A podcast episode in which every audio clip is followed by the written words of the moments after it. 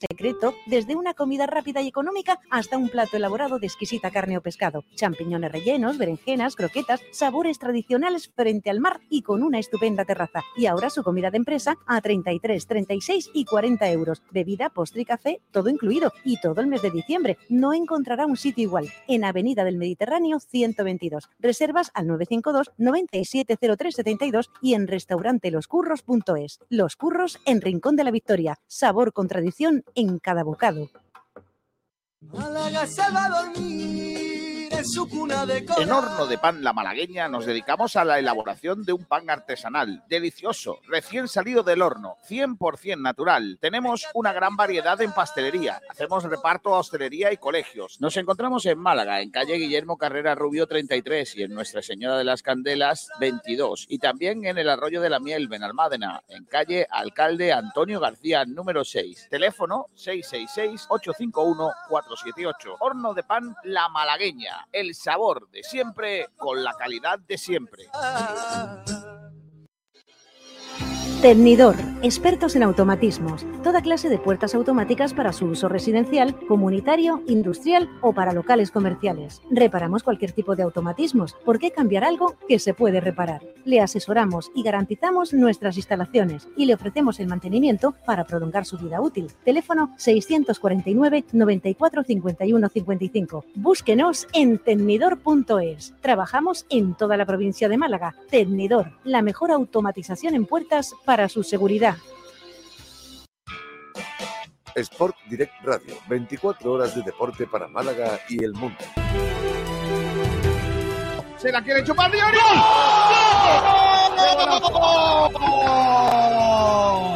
Gol, gol, gol, gol, gol, El gol, lomo. gol, gol, gol, gol, gol. Mister Lomo Niño.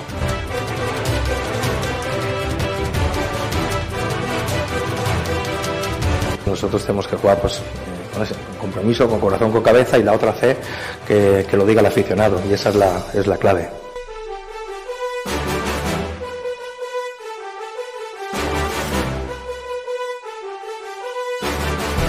Yo no soy experto deportivo, pero yo un equipo que se pasa mucho tiempo pasando la pelota horizontalmente, inclusive para atrás, del medio del campo a la defensa, etcétera, en vez de ir hacia adelante.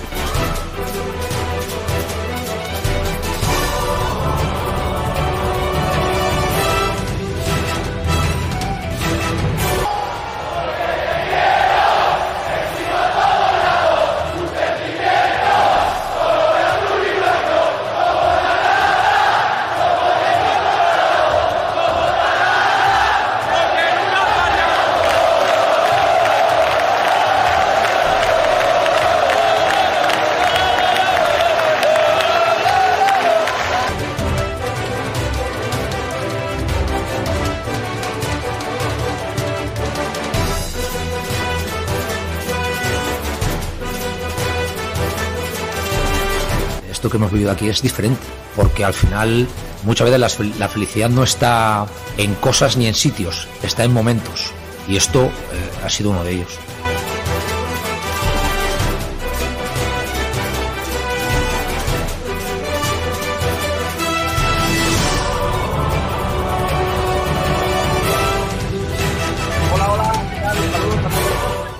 Frecuencia malaguista. A partir de estos instantes, durante las próximas dos horas, vamos a estar con todos ustedes en directo en la sintonía de Sport Direct Radio en el 89.1 de FM, también a través de nuestras redes habituales en eh, YouTube, a través de Twitter, a través de Twitch.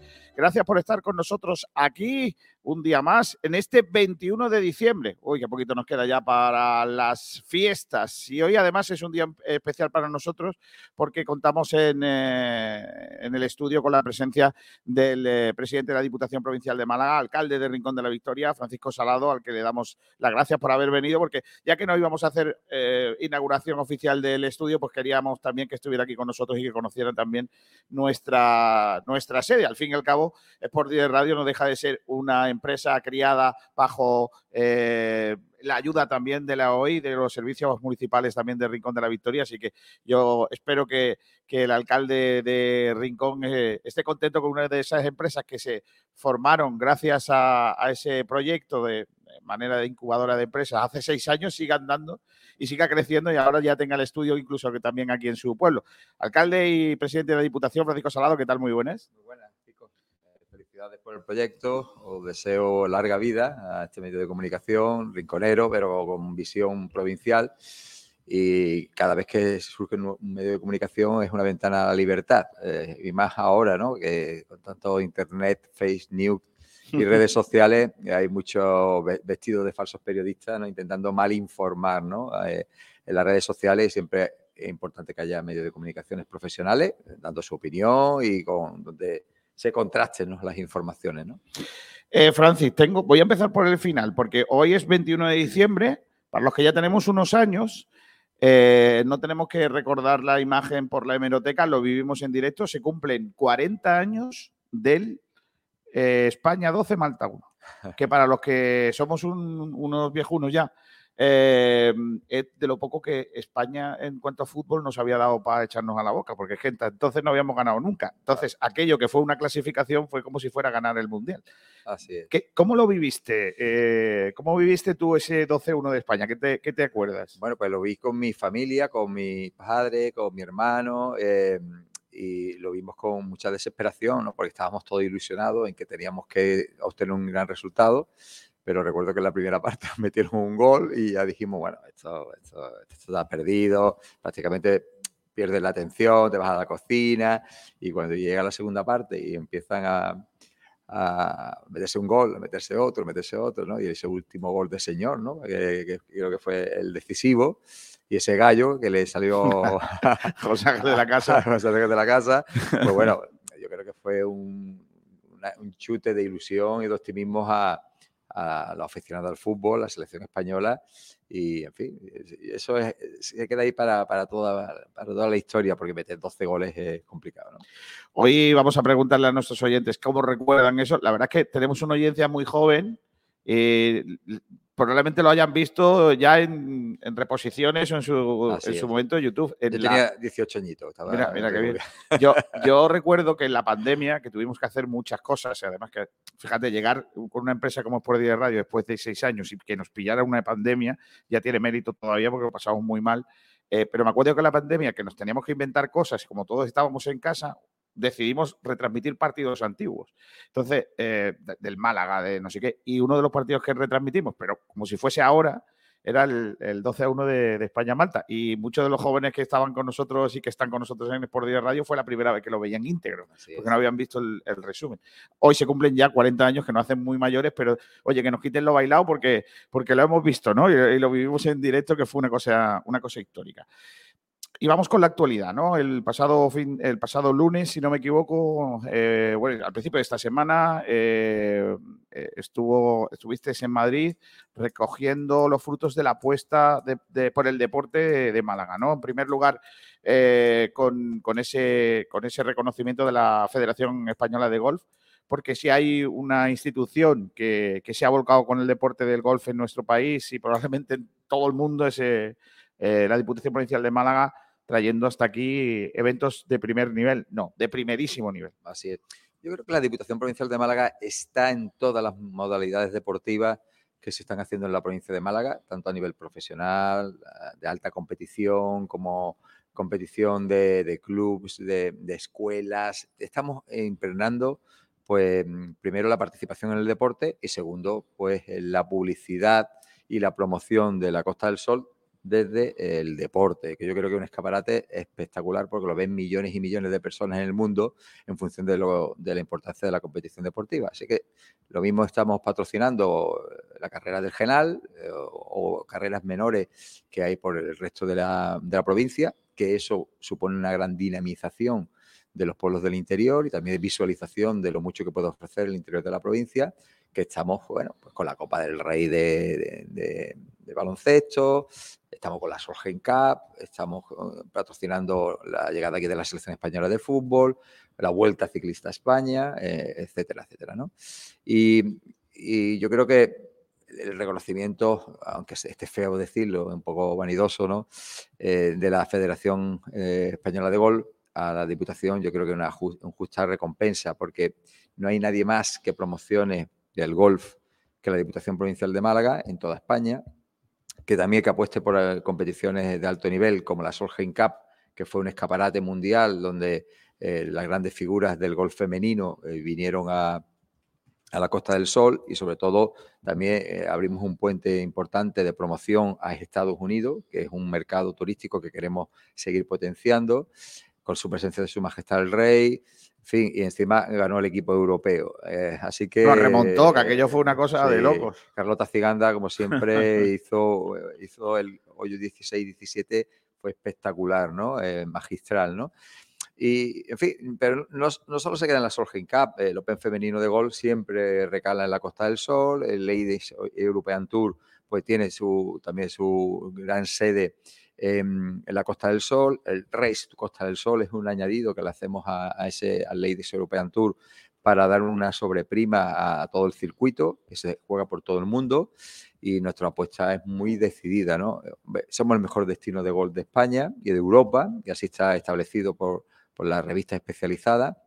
Más de 70 campos de golf y al jugador de golf y sobre todo al golf femenino, que, cada vez va creciendo, le gusta pues, jugar en muchos campos de golf y esa variedad que hay aquí, evidentemente, pues no la tiene otro destino. Mira si somos importantes en el mundo del golf, que eh, lo que son los campos de golf de Cádiz, eh, que está ya eh, pegado a la, a la provincia de Málaga, están con nosotros en nuestra marca promocional que es Costa del Golf, porque ellos ven la potencialidad de promocionar sus campos a través de nuestra campañas promocionales y están con nosotros en todas las campañas, en toda la promoción, en los circuitos, etcétera, etcétera. Así que el golf da muchísimos recursos económicos a la provincia de Málaga y sobre todo mm, ya hemos roto la, estacionalidad en la Costa del Sol. Todo el mundo viene durante todos los meses del año, pero cuando eso no ocurría así, el golf era quien rompía la estacionalidad porque la temporada alta era en otoño e invierno. La otra noticia de la semana que tiene que ver también con la promoción de, Málaga es la, vuelta, el retorno de la vuelta a España a, Málaga. Llevamos un, par de años que no nos echaban cuenta, los, que nos gusta mucho el ciclismo nos teníamos que ir a, otro sitio a verlo. Hoy he visto un tuit eh, que me llamó mucho la atención, que, un un aficionado también al ciclismo, ha puesto el mapa de España de la propia promoción de la vuelta, en donde todo el levante español y Cataluña no tienen carreras, ¿no? No tienen vuelta. Dice, esta es lo más cerca que voy a tener que, ver la vuelta a, España. Claro, y habría que contestarle, sí, y cuando nosotros no lo teníamos, ¿qué hacemos? ¿no? Entonces, la vuelta vuelve a, Málaga, además con una, una etapa o dos etapas más concretamente que, promocionan el interior, ¿no? Eh, Junquera con todo lo que es la Sierra de las Nieves y, la parte de la salida de, Archidona. Así es. Eh, hablé con Javier Guillén y, llevamos dos años de sequía eh, de, la llegada de la Vuelta a España a la Costa del Sol. Es entendible, ¿no? Porque España es muy grande y, la vuelta son 20, 21 etapas y cubrir todo, todo el territorio español es muy complicado. Pero yo creía que era ya demasiado tiempo, dos años, y vimos la posibilidad de que llegases a, la Costa del Sol. Date cuenta que de las cinco etapas que hay en Andalucía, dos son en la Costa del Sol. La importancia de la Diputación Provincial de Málaga y nuestra apuesta por ella, ¿no?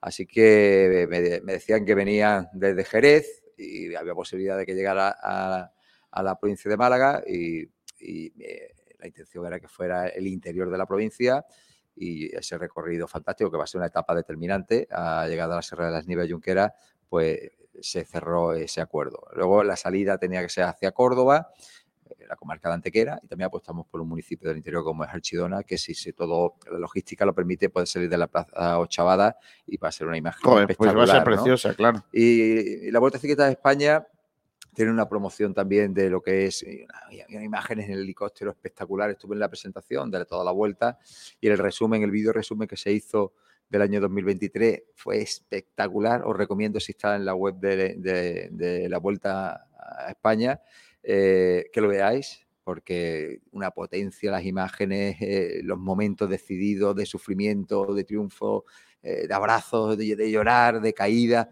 lluvia, en en muy pocos minutos se resumió lo que es la Vuelta a España, que es una de las pruebas más duras del mundo. Y, en fin, eh, hemos conseguido ese objetivo y vamos a, trabajar ya que en el 2025 también esté por aquí, esté cerca también de la zona de la Sarquía. Vamos a intentarlo. Pues sí, la verdad es que sí. Y gracias porque a los que nos gusta el ciclismo volvemos a tener la, eh, probablemente el segundo o tercer eh, mejor evento deportivo de ciclismo del mundo pues en, en nuestras carreteras cerquita. Quiero preguntarte también, Francis, por el Málaga. Sé que, lógicamente el proceso es el que es y que no está en la mano de Diputación hacer mucho, pero ¿tú crees que 2024 debería de significar ya una decisión definitiva de que, de que se arreglen cosas y que, y que definitivamente el Málaga pueda ser un club normal? Lamentablemente, mm, por la experiencia que tengo en los procesos judiciales, y este es muy complejo, el proceso se va a seguir alargando más años. Yo creo que va a ser así. Ojalá me equivoque, ojalá me equivoque. Y hasta que haya una resolución definitiva a la propiedad del Málaga, este conflicto, pues poner un proyecto sobre la mesa de confianza, serio, eh, con poderío económico y de inversión, que es lo que necesita el Málaga, y seriedad y profesionalidad, pues yo creo que quedan algunos años, ¿no? Mientras, pues mientras tendremos que seguir apoyando, como está haciendo la Diputación Provincial, a, lo que es el Málaga, eh, económicamente, eh, anímicamente, personalmente, como sea necesario, no podemos hacer mucho más. Tenemos, como sabéis todo, el, un tercio de la propiedad de la Rosaleda, siempre a disposición del Málaga, y somos el patrocinador principal. Es que no nos queda más. Eh, todo lo que está en el ámbito judicial poco podemos hacer nosotros, ¿no? Y sobre todo sabiendo que en cuanto se resuelva esto, si es favorable a los intereses del Málaga y no de Altani, evidentemente, hay grupos inversores muy potentes donde podremos analizar eh, cuál es el más favorable para llevar eh, los designios del Málaga, para que invierta, haga un, gran equipo y estemos donde tenemos que estar. La ciudad de Málaga, con el potencial que tiene, teníamos que estar al nivel donde está el Villarreal, el Betis, esos equipos donde siempre están disputando pues, puestos importantes eh, arriba en la tabla de la primera división, incluso poder llegar a competiciones europeas. Eso podemos conseguirlo pero el caso es que pero previamente hay que resolver. Esto es como las asignaturas, ¿no? Hacemos Málaga, Málaga y su provincia, saca notable, alto, sobresaliente prácticamente en todas las facetas y ahora llega el fútbol y en el, primer eh, equipo de la ciudad no está al nivel.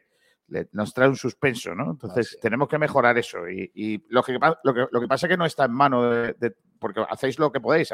El año pasado una inversión eh, eh, morrocotuda económica por la apuesta para que el, equipo estuviera eh, luchando por el ascenso, no salió porque el deporte no es siempre la IOU, no, es siempre solo lo económico. Y este año también. la pelota tiene que entrar. Tiene que entrar, si no entra, no. decía el otro día el alcalde de Málaga al principio de temporada, luego es verdad que eso se ha rebajado un poquillo, ¿no? Decía Francisco de la Torre que, que a él no le gustaba el equipo, ¿no? Que, que se pasaba mucho el balón los centrales, no sé qué. Eh, eh, Francia, ¿a ti te gusta el Málaga lo que estás viendo? ¿Te gusta un poco o no? Le falta un poco de pegada también, pero fue lo, que le pasó también en la temporada pasada, cuando descendimos a, esta división. Eh, movíamos bien el balón, pero rápidamente cuando llegábamos al área, ya a la zona donde tenemos que materializar el gol, pues siempre nos faltaba pegada, un buen pase, un buen pasador y, luego había muchas veces falta de coordinación en la defensa y nos metían los goles que nos metían muchas veces, ¿no? Atacábamos, atacábamos, atacábamos, nos metíamos goles, yo hacía un contragolpe, pues nos metíamos el primero, siempre llegamos a remolque. Y esta, esta temporada hemos empezado así y parece que va mejorando, que va mejorando, ¿no? Eh, el ritmo, eh, la competición, el buen juego del Málaga, pero sigue faltando pegada, es lo que yo creo, ¿no? Y eso pues tendremos que ahora en el, mercado de invierno, pues el equipo técnico tendrá que ver si tiene que hacer algún fichaje, si hay en el mercado posibilidades de un buen goleador. Yo, yo creo que es lo que le falta al Málaga, desde mi humilde opinión, desde mi humilde opinión. Bueno, menos mal que tenemos a, dos equipos que, dos entidades que, nos dan alegrías, que son Unicaja y, nuestro equipo, las chicas del, Costa del Sol, que, que son la verdad es que no fallan nunca. El año pasado hicieron a ganar la Copa del Rey, ganar la Liga y están camino de hacer cosas también muy bonitas en este próximo Así, menos mal que da alegría. Es que el Málaga tenía que estar al nivel que está el Unicaja en este momento. El Unicaja pasó un bache, rápidamente se, se movió ficha para reforzarlo directivamente, que Antonio López Nieto está haciendo una gran labor y también eh, desde el punto de vista de compra de jugadores, que la cantera, ese equilibrio que tiene que haber siempre un equipo, cantera y trae grandes figuras. Y mira, y ahí está la, eh, respuesta, un gran entrenador también, eh, que, está dando muchísima ilusión, muchísimas ganas y, creando un buen ambiente en el vestuario, que es lo importante, como Gibón Navarro, y nos está dando muchísimas alegrías. Nos, acostumbrado, nos acostumbramos a ganar y luego si no tenemos esa victoria, luego vienen las decepciones. Pero eh, mantener, eh, mantenerse en ese nivel es muy complicado. Mira, le está pasando al Barcelona, al Madrid, que siempre tiene sus altibajos, con, con, el presupuesto que tienen, que duplican prácticamente el presupuesto de, del Unicaja. Pero bueno, yo creo que ha hecho un gran equipo, hay muchísima ilusión, la afición siempre responde de una manera que cuando eh, viene un bache, pues están ahí animando al equipo y se vienen arriba. Y el Unicaja tiene un, fantástico equipo que en cuanto el tiro exterior le entra un poquito, es, eh, es imbatible, es imbatible, porque tiene unos grandes tiradores y luego también la defensa es muy potente, grandes recuperadores y, y en cuanto hay un cuarto que se vienen, que se vienen abajo, eh, solo es irse al vestuario, darle ánimos y, y y Ivonne Navarro seguro que, le, dice las grandes posibilidades que tienen, los fallos que están cometiendo y se vienen arriba, ¿no? Así que yo creo que esta temporada del Unicaja va a ser también muy buena y esperemos que ese, maleficio que se dice que el que organiza la Copa del Rey nunca la gana, pues que aquí se rompa en Málaga. Yo, le estoy diciendo, yo le estoy diciendo a todo el equipo que no se hagan eh, ilusiones que habitualmente el que organiza la Copa no lo hace bien y el Unicaja es habitual también que tampoco le salga muy bien, ¿no? Pero bueno, vamos a ver si está igual que rompió el maleficio de que nadie ganaba al Madrid y al Barça en la fase final de la Copa del Rey y él lo consiguió, porque no lo va a conseguir ahora también? ¿no? Exacto, hay que soñar. Eso, es así. Y luego las chicas, ¿no? También las chicas sí son las que nos están dando muchísimas alegrías, tanto en el ámbito de la liga como en la competición internacional, ¿no? Y ahí sí, también la Diputación hizo una gran apuesta cuando Pepa me decía, si queremos crecer, hay que crecer presupuestariamente porque tienes que fichar a, buenas jugadoras, tienes que hacer un equipo mucho más amplio para las lesiones. Las lesiones en todos los equipos, en todas las disciplinas, pues rompe un equipo y te tiene una perspectiva, pues puede bajarse.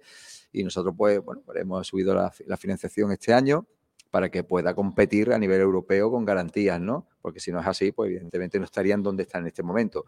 Y estamos muy, muy contentos de, haciendo historia de, esa, apuesta, porque está creando cantera también. Cada vez hay más jóvenes que quieren eh, apostar por el balonmano y esto es sembrar. Esta es la lluvia fina, poquito a poco, poquito a poco. Si los equipos van ganando, pues los jóvenes pues se apuntan a esa disciplina, eh, ven cómo son sus ídolos, ven los partidos de fútbol, de fútbol, perdón, de balonmano, acuden a acuden al ah. estadio, al pabellón en este caso, y eso es lo que va creando afición. Mm. Eh, tengo, Francis, tres preguntas me quedan, pero son muy fáciles. Eh, una es. Em, ah, una no es tan fácil, mira. Em, Sabes que, ha habido una polémica en, estos meses con los eventos que se han producido en Málaga, con, el uso de la Rosaleda y con el uso del, del Carpena, ¿no? Eh, por el lado del Málaga, que tuvo que cambiar la fecha de los partidos, etcétera, etcétera, con, lo que eso conllevó. Y por el lado del Unicaja todavía siguen un poco mosca por eh, lo que tardó, por lo que tardó en desmontarse la Copa Davis. Eh, yo soy partidario de que la mejor de las promociones que se pueden hacer de una localidad se, puede hacer a través del deporte por, por, lo, por lo que de repercusión tiene y además con eventos como estos pero es verdad que hay unos daños colaterales, ¿no? Eh, si, en el caso, porque por ejemplo tenemos Copa Davis también en el año que viene y probablemente el siguiente, eh, no sé si en algún caso se, apostará otra vez porque vengan un evento como la Kings League a, la Rosaleda. Eh, ¿Se podría hacer de otra forma para que, los que utilizan esas instalaciones no tengan esos daños colaterales? Ah, ver, equilibrio entre. Yo creo que todas esas competiciones es muy buena para la ciudad de Málaga, para el aficionado y para la promoción de, de nuestro destino. ¿no? Eh, yo creo que en el, tema de la Copa Davis se puede hacer mejor y se puede hacer la instalación en menor tiempo posible y hacerle menos daño al Unicaja, de que tiene que jugar varios partidos fuera de casa, que eso puede crear una distorsión, evidentemente, en la competición y al equipo. Y hay que exigirle a los promotores de la Copa Davis que el montaje y desmontaje sea en el menor tiempo posible trabajando si es necesario por la noche y forzando turnos. Yo creo que si eso se gestiona bien, pues esa queja que tiene la Unicaja, que yo creo que es lícita, pues que se acorten eh, el tiempo de montaje y desmontaje, ¿no? Y que cree el, menor perjuicio. Y eso hay que exigirlo en la próxima Copa del año que viene. La Kingsley, pues yo creo que la Kingsley, pues yo creo que hay una instalación que está infrautilizada, que es el Estadio Olímpico de, Málaga. Yo creo que hay que darle más uso a ese estadio, sacarlo de la Rosaleda, evidentemente, y si tienen que poner grada supletoria porque el evento es de más cabida, como en la Rosaleda, pues que el promotor corra con los gastos, evidentemente, porque al final esto es un negocio que la empresa viene a ganar dinero, evidentemente, eh, y tendremos que poner las condiciones para que, que, el menor perjuicio posible a las instalaciones de la Rosaleda, al equipo, etcétera, etcétera. Así que yo lo dejo ahí, pero luego al final eh, los que tienen que luchar esto es el club primero poniendo sus cortapisas si se ve perjudicado y nosotros luego como administraciones. Es que al final la Rosaleda aunque es propiedad nuestra, pero la gestión la tiene el club. Así que el club tendrá que decidir si lo presta o no, lo presta. ¿no? Y nosotros como administraciones públicas somos que patrocinamos, ayudamos para que el evento sea atractivo. Y Porque en esta ocasión el Málaga no dijo, oye, no, no lo prestamos, no, no, no. Exactamente. Entonces ellos pueden, pueden decir, pues, pues no, pues no lo dejo, ya está. Y nosotros como administraciones respetaremos siempre, siempre lo que diga el Málaga. Por lo menos la Diputación Provincial. si la Junta y el Ayuntamiento eh, llevará ese criterio. Ellos siempre lo que diga el Málaga para sus intereses es lo que apostaré por ello. Y y, podremos buscar instalaciones alternativas, como he dicho, como eh, el Estadio Olímpico de Málaga. Mm. Y hablando de instalaciones, eh, eh, tirando para casa, barriendo un poco para Rincón de la Victoria, ¿no? Que yo creo que el, deporte de Rincón de la Victoria ha evolucionado muchísimo en los últimos años. Tenemos un, músculo muy importante de, deporte en Rincón con las escuelas municipales o, con, la cantidad de clubes que también forman parte de ese, de ese músculo, ¿no? pero está todavía el debe, ¿no? De que nos, nos falta un empujoncito más en cuanto a infraestructura. Sé que tienen en, en, mente cosas para, para, mejorar eso, como son, por ejemplo, hacer más accesible para utilizar las, las canchas públicas que hay en, el municipio. También eh, eh, lo que tiene que ser el, gran proyecto deportivo, ¿no? En, la ampliación para, para Rincón de la Victoria. En este 2024 vamos a ver cosas para la evolución de, esa situación? Cosas para grandes infraestructuras no lo vamos a ver. ¿Por qué? Porque los trámites urbanísticos para la disponibilidad de los terrenos donde podríamos hacer esa gran instalación que necesita el Reino de la Victoria son muy lentos y luego buscar la financiación, redactar proyectos va a ser complicado en 2024. En 2024 queremos centrarnos en ver la posibilidad de seguir eh, cubriendo pistas eh, que hay actualmente, multipistas al aire libre y que por lo menos podemos utilizarlo para que se pueda tener más uso a la hora de los entrenamientos de los clubes que tienen falta de espacio, ¿no? Eh, todo el mundo quiere jugar lo que son de deportes fuera del fútbol, ¿no? En el Rubén Ruzafa, pero es limitado, pero sobre todo también los que se quejan más es que falta de entrenamiento cuando llega el invierno, porque llueve, porque hace frío, ojalá lloviera, ¿no? Fuera una de las excusas, porque llover no llueve, pero bueno, llegará un momento que, en que llueva y tenemos que tener instalaciones donde los jóvenes eh, llueva o no llueva, haga viento, o sol, lo que sea, pues se puedan cubrir de, esos elementos. Y ya lo hicimos con la instalación anesa que está en el Rubén Ruzafa y estamos estudiando la posibilidad o en el Jaime Pimentel o la que está en los CEA, que es una pista potente, pues también cubrirla, ¿no? Hacer un vestuario para que sea una instalación también que podamos utilizar con más horarios eh, los clubes del municipio. Pero ese gran proyecto que necesitamos de un nuevo campo eh, con un nuevo pabellón, eh, pues todavía le queda tiempo, desafortunadamente, porque la zona de Alí, que el desarrollo urbanístico va muy lento, muy lento, por la conexión con la autovía de esa urbanización que va a salir ahí. Y luego la otra parcela que tenemos importante, que en Parque Victoria, pues ese conflicto que tenemos de dotación de infraestructura, que estamos peleando con el promotor principal. Eh, como sabéis, pues en esa zona pues se robó todo lo que es la electricidad, todos los servicios y tienen que recuperarse por parte de los promotores de, de Parque Victoria Norte. Pues ese desarrollo va muy lento, ¿no? Así que, bueno, pues tendremos que ir acostumbrándonos a dosificar y a programar bien y la utilización de los espacios que tenemos actualmente. Y que se está haciendo bien, porque fíjate, ¿no? Rincón de la Victoria es el centro neurálgico de mm, nuestra selección olímpica de rugby, que, que está entrenando aquí ya de manera yo voy a decir casi fija, es que, es, que, es, la verdad que, tal. Y el otro día, al final voy a montar una noticia que no debería, pero bueno, que es que va a venir a entrenar también aquí en la selección española de balonmano masculina. Así, es. Oye, que yo, yo, cuando me enteré el otro día dije, vaya puntazo, porque claro, es que estos chicos que van a estar en Rincón de la Victoria, dentro de unos meses, en el mes de julio, van a estar luchando por una medalla en los Juegos Olímpicos de París. Yo creo que, eh, además de la falta de espacio, que es el hándicap que tenemos, pero el boom que ha habido en todas las disciplinas deportivas en el Rincón de la Victoria y la apuesta del patronato de deporte, yo creo que es encomiable y las subvenciones, damos ayuda a todos los clubes en función de nuestras posibilidades. Pero luego otro salto importante cualitativo que hemos dado en el Rincón de la Historia es que se ha puesto en el mapa de las competiciones deportivas. Unas apoyadas por los clubes, como la Capitana, Jarajávega y todas las competiciones que hacemos pero otra es con la promoción internacional, que hemos aprovechado por visualizar que haya eh, equipos de ámbito nacional e internacional de primer nivel que vienen a entrenar a nuestro municipio y nos posicionan en el mapa. En el rugby lo hemos conseguido, ya con la selección 7 de femenina y masculina, que se ha conseguido que sea sede permanente del Rincón de la Victoria, es importante, y a través de la Diputación Provincial, el patrocinador, patrocinador principal de la selección masculina es eh, Costa del Sol, eh, pues eso pues, eh, nos retroalimentamos, ¿no? Evidentemente, ¿no? Y bueno, y a través del balonmano, también las panteras de bien cuando vienen a jugar aquí, el trofeo Costa del Sol de baloncesto de la Diputación también ha recalado aquí, pues también la competición que hubo de deportes de playa universitario fue aquí también. Yo, yo, creo que estamos posicionando, visualizando también la potencialidad que tiene el Rincón de la Victoria, así que yo creo que el trabajo es importante y hay que seguir mejorando y creciendo, evidentemente. Ya si ganara el Club Deportivo Rincón algún partido estaría perfecto, pero lo demás, eso ya va a ser más difícil. Lo está ¿eh? pasando más, sí, lo está eso, pasando eso. Lo va, a ser, va a ser más difícil. Bueno, Francis, eh, yo creo, antes de, de, que te pide que le mandes un saludo a, a nuestros oyentes y a, y a, los malagueños para, para estas Navidades, yo creo que el gran caballo de batalla que nos queda por delante es el tema de la sequía, ¿no? Que es el gran problema que hoy en día tenemos, ¿no? Yo ayer vi caer unas gotillas de agua y dijo, oye, pero no, no sirven de mucho. Es verdad que en otras partes de Málaga sí que cayó un poquito más, pero aquí en Rincón no, ¿no?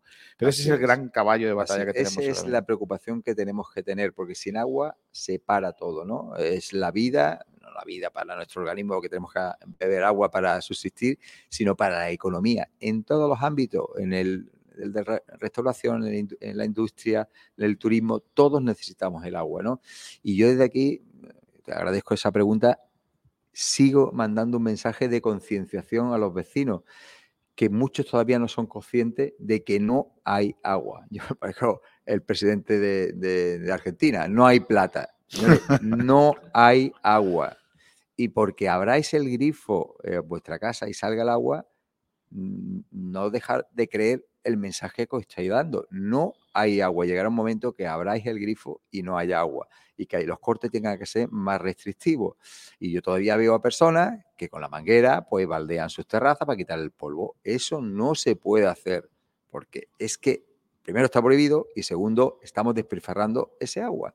Y si tenemos que dejar secar nuestro jardín como lo he dejado yo en mi casa, que yo no riego ya el jardín y se podrá recuperar con el tiempo, cuando ojalá eh, se llenen otra vez los pantanos, pues recuperaré mi jardín, sembrando nuevas especies y eso, pero es que es o susto o muerte. El susto es dejar de limpiar nuestras terrazas, nuestros jardines, nuestros vehículos, eh, pero la muerte es que mmm, tengamos pues, muy limitado el suministro de agua durante nuestra vida cotidiana, lo que afectaría eso al día a día de nuestras casas, evidentemente, higiene, eh, comida y sobre todo los comercios del municipio, que, que sería una catástrofe para ellos que tener como está pasando muchas veces en Vélez, pues restricciones de agua mucho más extensas.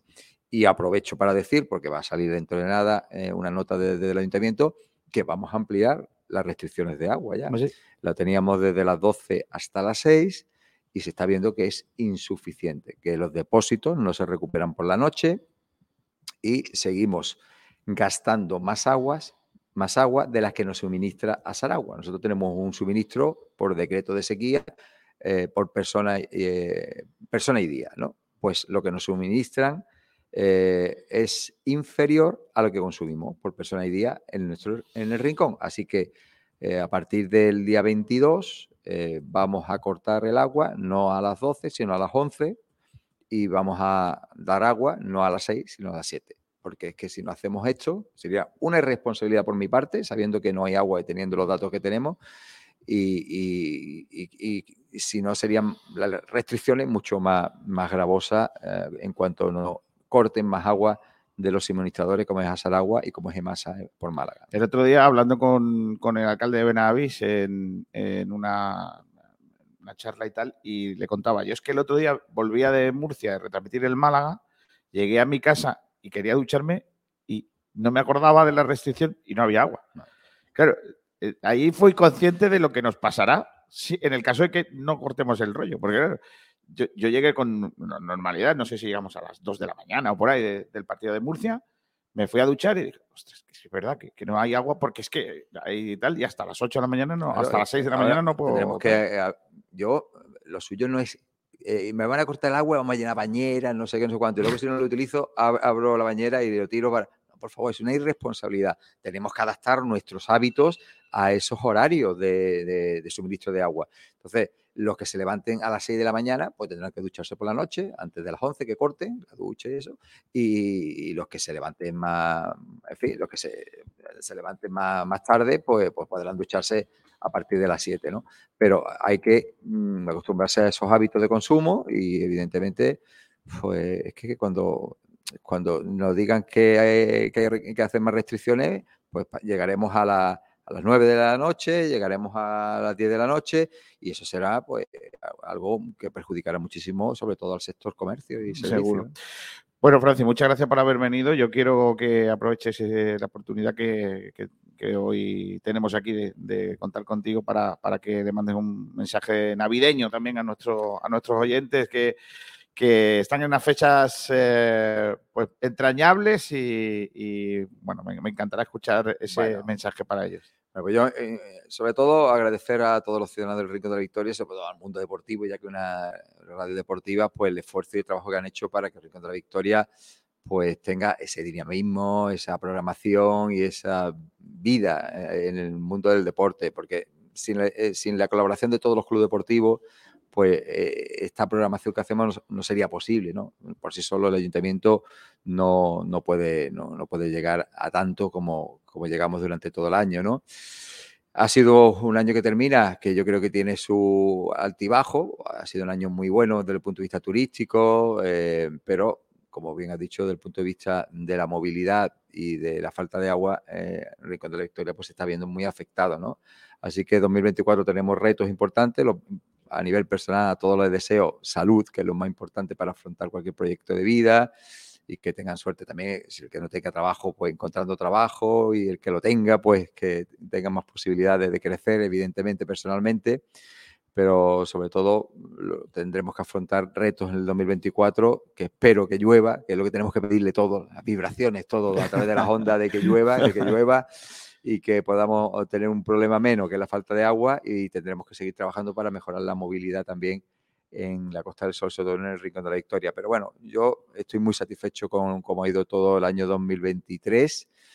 Rincón, no solo desde el punto de vista deportivo, sino turístico y de calidad de vida, ha dado un salto exponencial y así me lo transmiten como con la oportunidad que tengo de ser presidente de Diputación cuando salgo a otro municipio. Oye, Rincón, qué bien está, se come bien. Yo creo que es un esfuerzo colectivo, ¿no? De buscar más calidad, de perfeccionarnos, de tener más alternativa de ocio y, de oferta complementaria al sol y playa.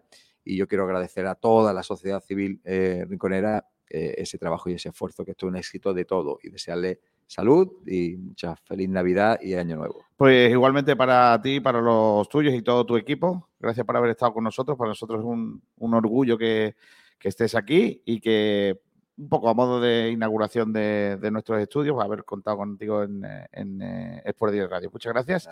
Feliz Navidad. Nosotros vamos a publicidad y ahora enseguida entramos de lleno en lo que vienen siendo nuestras cosas. Nosotros también vamos a ayudar para que llueva porque de aquí a poco vamos a tener ya nuestro villancico que cada año siempre algo de agua deja para la provincia de Málaga.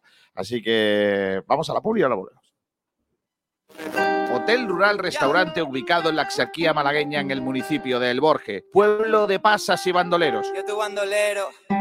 Conoce nuestro restaurante con diferentes espacios, gastronomía típica, producto local de cercanía, platos de cuchara, solomillo, albino, moscatel con pasas del Borje, chivo malagueño, lomo en manteca, ajo blanco, carnes a la brasa, aoves de la Axarquía, todo con mucho sabor a Málaga. En nuestra posada nació el Bizco del Borje, famoso bandolero. Visita un lugar con encanto donde sus muros están cargados de historias y leyendas. Si quieres pasar un fin de semana romántico, tenemos seis habitaciones con una puntuación 8,5 en booking.com. Este otoño-invierno ven y conocenos. Reservas 951 83 14 30. Hotel Posada del Bandolero. Problemas bancarios, derecho inmobiliario, conflictos familiares, laborales. No te preocupes más. Deja esos trámites a los profesionales de Civil for Abogados, los más resolutivos, claros y que trabajan por ti para asesorarte con una comunicación transparente y un trato cercano. Infórmate en su web civilfor.com. Llama al 951-468-628 o búscalos en Málaga Capital, calle Salvago número 2. Civil for Abogados y el derecho a las claras.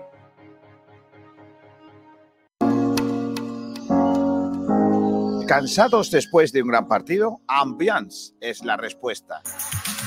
Experimenta lujo y confort cada noche con nuestra línea de colchones preicanos. No pierdas tiempo visitando tiendas. Agenda una demostración y en solo 20 minutos, desde la comodidad de tu hogar, te mostramos cómo mejorar tu descanso. Como agradecimiento recibirás un descuento de 500 euros. Pero eso no es todo. Solo para los 100 primeros oyentes que adquieran un equipo de descanso, recibirán un regalo exclusivo valorado en más de 100 euros. Ponte en contacto hoy mismo al 621-333-961 y dale a tu sueño el lujo que se merece. Ambiance, tu descanso, nuestro compromiso. Restaurante Los Curros en Rincón de la Victoria. Especialistas en tiernas carnes a la brasa. Solomillo de retinta, presa, secreto, desde una comida rápida y económica hasta un plato elaborado de exquisita carne o pescado. Champiñones rellenos, berenjenas, croquetas, sabores tradicionales frente al mar y con una estupenda terraza. Y ahora su comida de empresa a 33, 36 y 40 euros. Bebida, postre y café, todo incluido. Y todo el mes de diciembre. No encontrará un sitio igual. En Avenida del Mediterráneo 122. Reservas al 952 97 0372 y en restauranteloscurros.es. Los Curros en Rincón de la Victoria. Sabor con tradición en cada bocado. Sport Direct Radio, 24 horas de deporte para Málaga y el mundo. Bueno, ya estamos, seguimos en, directo, ya con gente que no vivió en directo el eh, España-Malta de hace 40 años. Comenzando por el gran Pablo Gil, que está en los mandos. Hola Pablo, ¿qué tal? Muy buenas. Hola Kiko, ¿qué tal? ¿Cómo estamos? Eh, Tú no viviste el España-Malta, ¿no? no, Pero o sea, no tengo 40 años. ¿Pero lo has visto resumido o algo? Sí, hombre, claro, eso sí. Vale, Eso sí. luego, luego te ¡Gol de señor! Vale, luego te pregunto, luego te pregunto Bueno, sobre el, el sobre gallo, eso. como ha dicho Francis Salado. El gallo, ¿no? es la única vez, porque vosotros no habéis vivido a, a, a José Ángel de la Casa retransmitiendo. Pues claro, José Ángel de la Casa era un señor muy serio, que retransmitía muy serio. Fijaos bien que retransmitía con Michel, Michel nuestro entrenador. Eh, y Michel era el divertido. O sea, ¿cómo sería José Ángel? ¿Vale? Entonces, eh, pues es, eh, la primera vez que se le fue la pinza fue en el gallo de Juan Señor. Y, y fue porque España metió 12 goles. Así Claro, que, es que imagínate. Con razón. Claro, así no se puede. Bueno, que estamos preguntando en redes sociales, porque hoy me imagino que tendremos también debate. Estamos preguntando por eso, por eh, el gol de señor, cómo lo viviste, si es que lo viviste, que hay mucha gente de nuestra audiencia que no.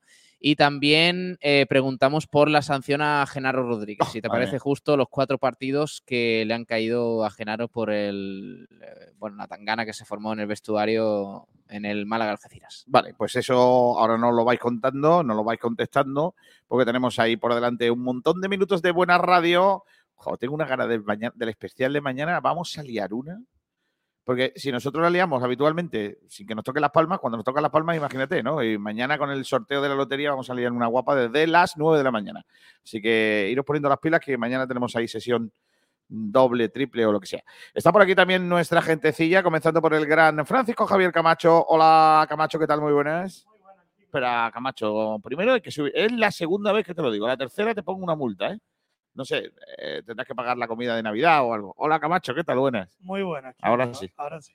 Tú tampoco viste el España-Malta, ¿no? No, no. no. ¿Pero has visto el partido entero o solo los resúmenes? Resumen, resumen. Otro día como deber.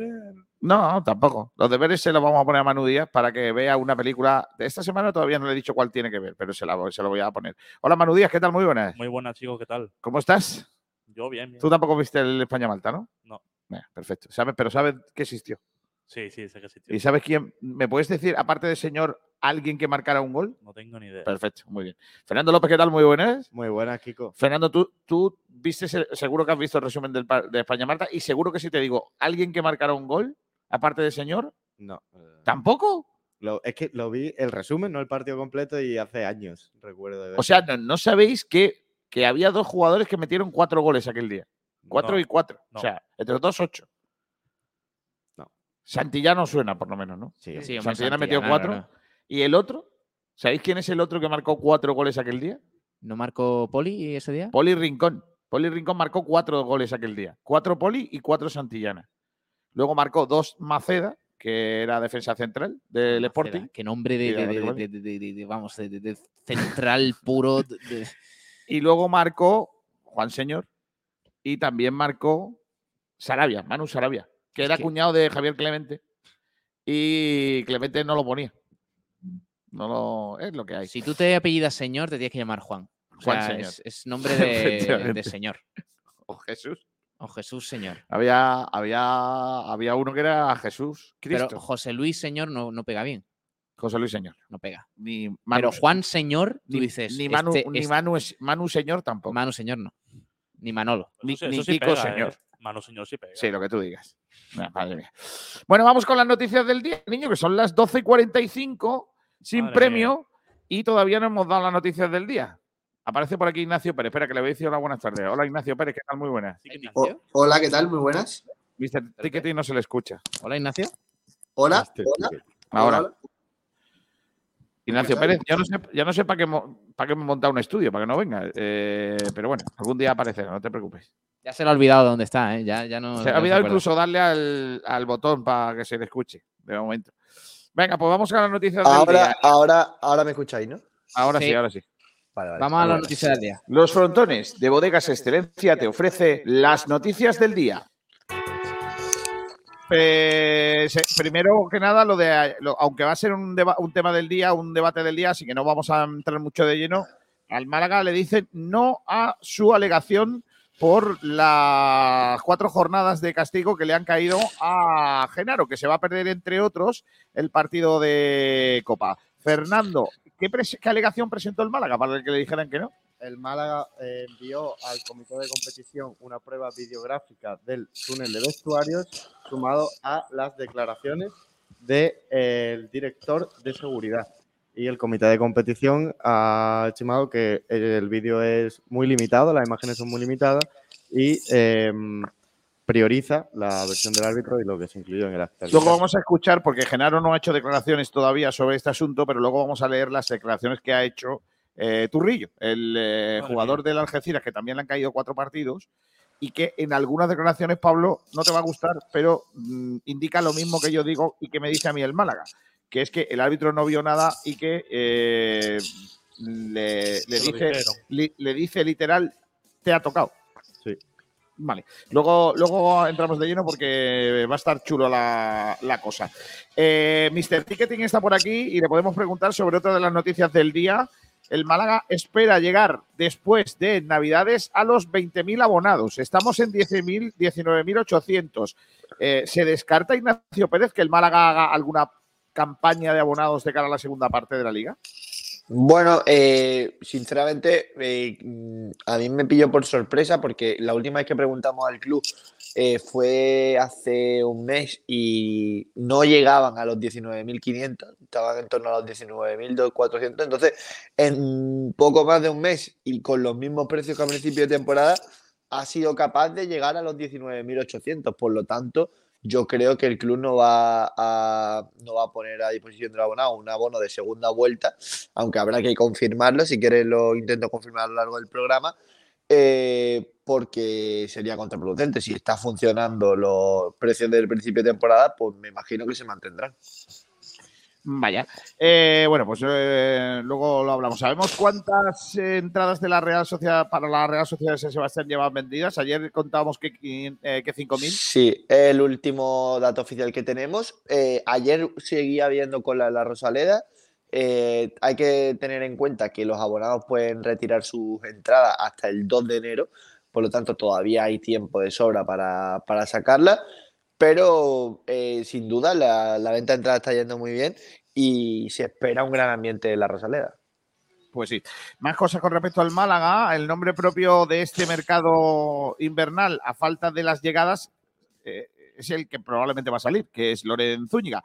Eh, luego vamos a hablar precisamente de eso, porque hoy quiero hablar un poco también de esa situación, bastante peculiar que vive el eh, futbolista del Málaga Club de Fútbol de cara a este mercado de invierno. Hablando de mercado de invierno, en el otro equipo de primera referencia de la provincia, el Antequera, eh, ya se conoce que, qué refuerzos se van a buscar. Eh, en principio, a mí me dijeron el pasado fin de semana que iba a haber dos refuerzos. Me hablaron incluso de dos nombres para la delantera, de dos nombres. Uno de ellos, además, me decían que condicionado a la salida de un jugador, o sea, el Antequera no descarta que alguno de sus jugadores de arriba eh, tengan que salir, pero no esperaba la lesión de, de Alex. eh, De Marcelo. de, de Alex Marcelo. Eh, el- claro, el problema de Marcelo es que ahora hay que buscar un mediocampista. Eh, porque ya tenían bajas ahí en el centro del campo, pues ahora pe- aún peor. Bueno, pues el Antequera ha dado a conocer Camacho que buscará en el mercado dos delanteros y un centrocampista.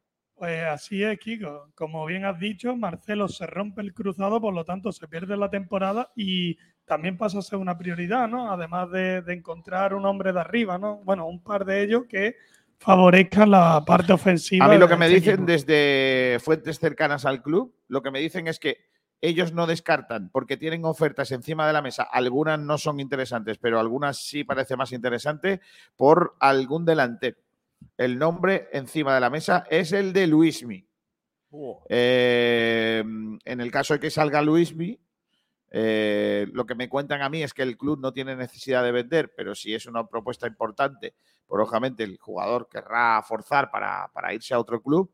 Eh, y no descartan la posibilidad de la salida de dos o sea, de ese, de, ese futbolista, de, un delantero, o sea, Luismi, con lo cual tendría que buscar al delantero que ya querían buscar, porque querían buscar un 9 que, que- que viniera a sumar, pues otro más, porque Luismi es una baja muy sustancial para, para el conjunto antequerano.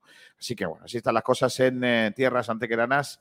Estuve el pasado fin de semana por allí comiendo cómo se come, cómo se vive, qué buen ambiente de tardeo, más sano, más buena gente que nada y, qué bien los mantengamos. Ahora ya de fútbol no hablamos. Eh, hablamos de baloncesto, ha hablado mm, el técnico de Unicaja, luego lo escucharemos al final del programa, porque ha dicho cosas como, yo lo flipo, ¿eh? Eh, la cancha de Lucas Murcia es la más complicada de ganar en la Liga CB. Bueno, está por ahí Mm. el Wizzing que tampoco tiene que ser fácil, ¿no?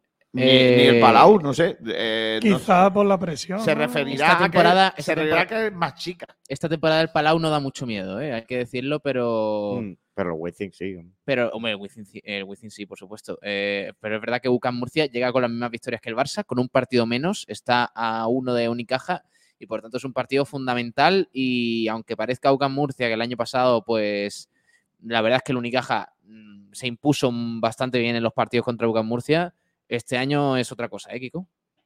Y yo creo que, por cierto, hablando, volviendo a lo del otro día, mm, no viene mal la derrota eh, contra Peristeri para centrarnos un poquito en lo que viene. ¿eh? Que quedan dos partidos todavía para cerrar el año muy importantes. Bueno, se está produciendo ahora mismo en directo la Asamblea General Extraordinaria de la Real Federación Española de Fútbol. Está muy cachonda, ¿eh? Está muy cachonda. Para variar. Eh, están diciendo cosas muy chulas. ¿Ha Eh, entrado algún directivo con nariz de pachacho? No, pero eh, Salvador Gomar, que es ex vicepresidente de Rubiales, ha, ha boicoteado la Asamblea General de la Real Federación Española de Fútbol, que ha convocado el testaferro de, de Rubiales, eh, Pedro Rocha, eh, y, y presidente de la Comisión Gestora. Así que dice que no va porque la considera ilegal. Toma ya. Qué guapo, ¿eh? ¡Viva el fútbol!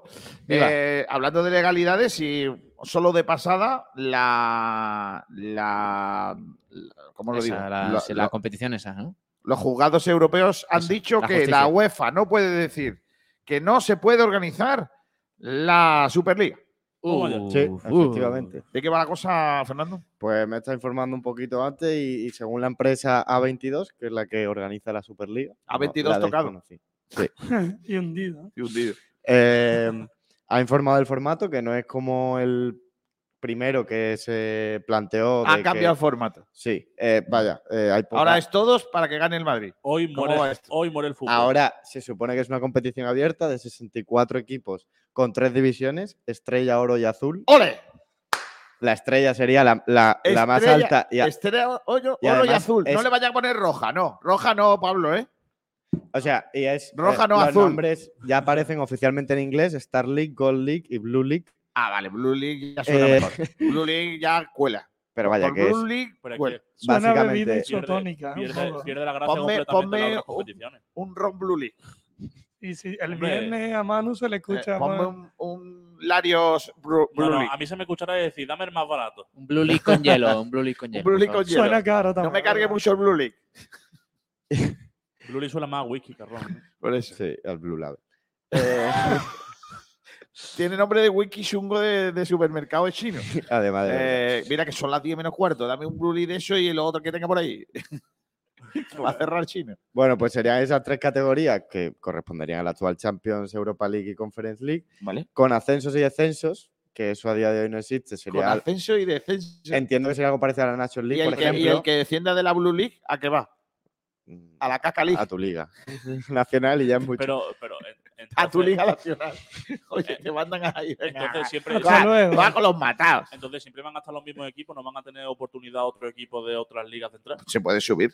Se puede subir. De primera al RFF se sube a la Arcoiris League y de la Arcoiris League ya sube a a la, la, a la League. Violeta League. No, Violeta supongo, League. que, supongo que dentro de cada liga nacional eh, habrá clasificación para Entonces, eh, las tres categorías, al igual que hay para Champions, Europa League Conference, pero imaginemos que un equipo que está jugando la Blue League y lo hace muy bien, consigue ascender a la Oro League, a la Gold League. A Pero en, su en la Liga Nacional queda decimoquinto, pues entonces juega en la Gold League por méritos en Europa, como ahora mismo el campeón Sí, de la ahora, Europa ahora no te vas a clasificar desde tu, pa- desde tu país. Te vas a clasificar si estás en esta Claro, es lo que me refiero. Entiendo, no lo han explicado, ¿eh? entiendo que sería así. No, no, Sería- pero no lo he explicado porque ellos tampoco lo saben. No, no, no, han- pues nada. ¿Queréis, queréis Yo- que- yo lo único bueno que me quedo con esta historia es que he leído un titular que es que los tíos que de- van desobrados de pasta han dicho que los partidos de la, mm, de la competición se van Sí, a ver en totalmente abierto. gratis. Quieren Dice, bueno, crear una plataforma de streaming. Esperemos que mejor que FFTV. Y... O sea, la FED europea, Pablo.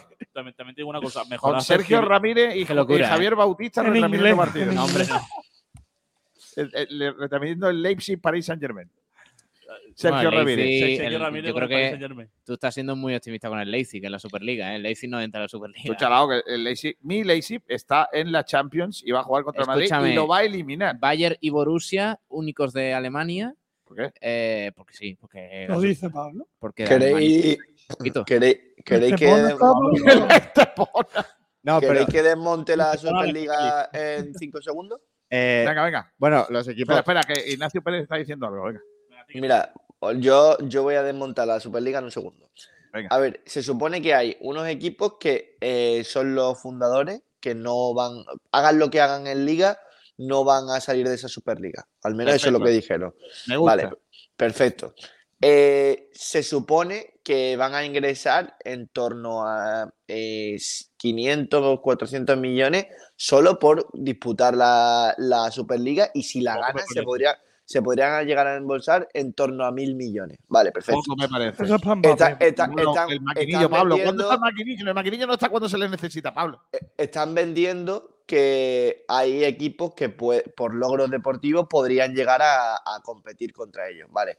Pongámonos, pongámonos el caso de que el Girona, ¿no? ahora que está de tan de moda, eh, Sí. consigue entrar en esa Superliga dentro de cuatro años.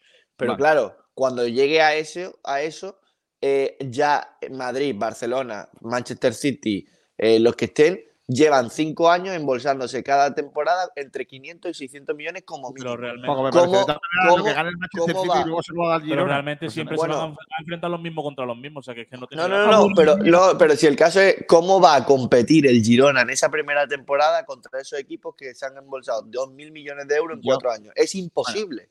Otro día, hablamos de, otro día hablamos de esto porque tiene un debate largo. Yo no creo en esta competición, la verdad no me Es gusta, un pero engaño, también os digo una cosa. Si eso significa que Madrid y Barcelona se van de la Liga Española y dejan de manipularla, me- No, me- será eso bienvenido. eso. No, no supone Eh, eso. han, dicho- han Van a, seguir, claro mani- van a seguir manipulando que la Liga esto no Española. interfiere con las ligas nacionales. No, la, Super- Muy bien. la Superliga es como la Champions. Eso es como Cataluña, Bueno. ¿no? Yo me quiero ir de España, pero oye, se- me queréis. No, no, y, y- y lo mejor, y lo, y lo que es más reseñable es que han dicho en el primer año de la competición, como hay que elegir algunos equipos, Sí. eh, serán los clubes serán seleccionados en función de un índice de criterios transparentes basados De en el rendimiento. de- de los que le dé la gana al que ponga la Que- pasta. pues vamos, a, vamos a aprovechar y nos metemos. El Málaga. Aprovechamos. Sí. Rendimiento en los últimos 20 años. Transparencia, a transparencia no gana nada. Y ahí va José María Muñoz con sus números, con su carpetilla y dice, mira, Aquí transparente. estamos, aquí estamos. Transparente. Dioni jugando contra el Dortmund.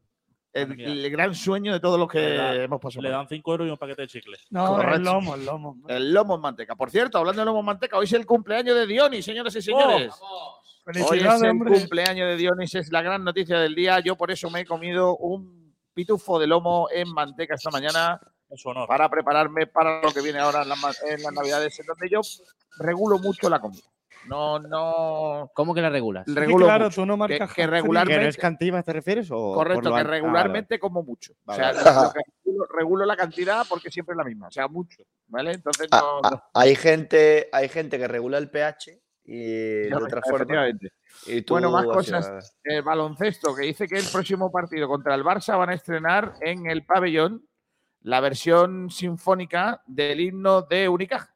Así es, Kiko. La banda de música churriana pues hará una especial interpretación a ese himno de. Pablo López. Qué bonito. Así que, bueno, recordemos que el enfrentamiento ante el Barça, pues todas las entradas agotadas también. Madre mía. Por cierto, alguien puede poner recta la, la bandera de la, la la bufanda de Unicaja. Me está dando toque desde las 12 de la mañana y me está dando un rollo gordísimo. Es más la cámara que la No, bufanda. no, no, no, no, la Madre, bufanda, la bufanda. Tienes que tirarla, Manu, tienes que tirar tú para arriba. Tira para arriba. Le estás Ay, pidiendo ay, mucho. Más, más, más, ay. más, más. Un poquito más, un poquito más. más, un poquito más. Un poquito más, un poquito más. Manu, como ah, si tú tocas la- bien. No, no, estírala, estírala, estírala. Para ti. Manu, como si fuera del Barça. Tú, Ahí está, muy bien, Manu. Perfecto. La está sacando del plano, pero bueno, está bien, está bien. Eh, Fernando, tira la pata. Es que, claro, ahora me da toca a mí. Claro, eh, Fernando, por favor. Exactamente, es que no está no, centrada. es totalmente Más, más, antirradiofónico. Más, más, más. Más, ahora, ahí, más, ahí, ahí. más. Sigo, sigo, sigo, sigo, sigo con más Sigue, noticias. sigue, sigue. Rafael Nadal Parera, Oh, ¿Quién es ese? el autor del Parera, eh, se va a quedar con la gestión de Inacua. Los de correcto. Málaga están cachondísimos. Correcto. Hay una, hay una promotora que se llama Sierra Blanca. El nombre solo ya mismo indica gente del taco. eh, que va a ayudar para que Rafa Nadal sea el que gestione el centro de raqueta de Inacua.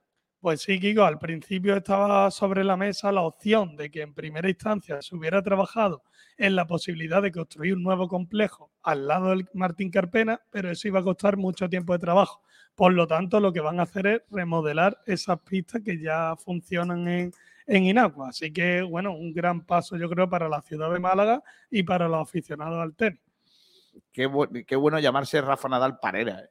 Madre Es mía. que Parera Que te ya abren- tú, tú vas con Rafa Nadal Parera por ahí, abren las puertas. es que Hombre, juega la Superliga. juega la a, voy- ver, voy ¿a con qué hora cierra el corte inglés? A las 10. Hola, soy Rafa Nadal Parera. ¿Me puede abrir el corte inglés? A las 11 y media de la noche te lo abre. Co- y compra un Blue League. Sin problema. Compra un Blue League, el famoso Blue League. Eh, y por último, hoy vamos a hablar de un deporte muy bonito. Es el. Verá.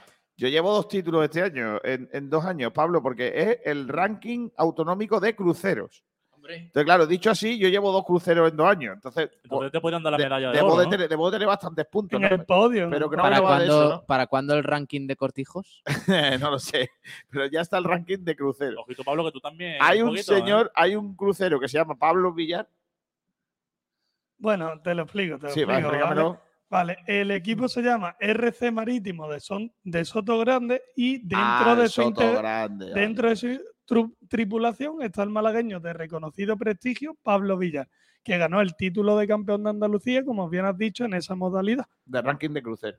Ahí está. ¿Y el crucero se llama? El crucero El club, el club. RCM de Soto Grande. Y esto es que va- van, barcos grandes con vela. Ahí están los tíos, míralo. Estos son la gente que va con náuticos en el barco. Pues no sé qué lleva, la verdad. Y, y, y No le, ver- haga- no le hagas preguntas difíciles a y- Camacho, y- que se pone nervioso, y tío. bermudas, bermudas, pantalones bermudas de marca. Se pone Hombre, eso seguro. Y Eso polos, seguro. y polos con un cocodrilo. Sí, y beben lo que Y ya se saben. echan a colonia, aunque vayan a hacer deporte, se echan colonia de esta Del cara corte inglés. de 120 pavos el bote. De Correcto. perfume.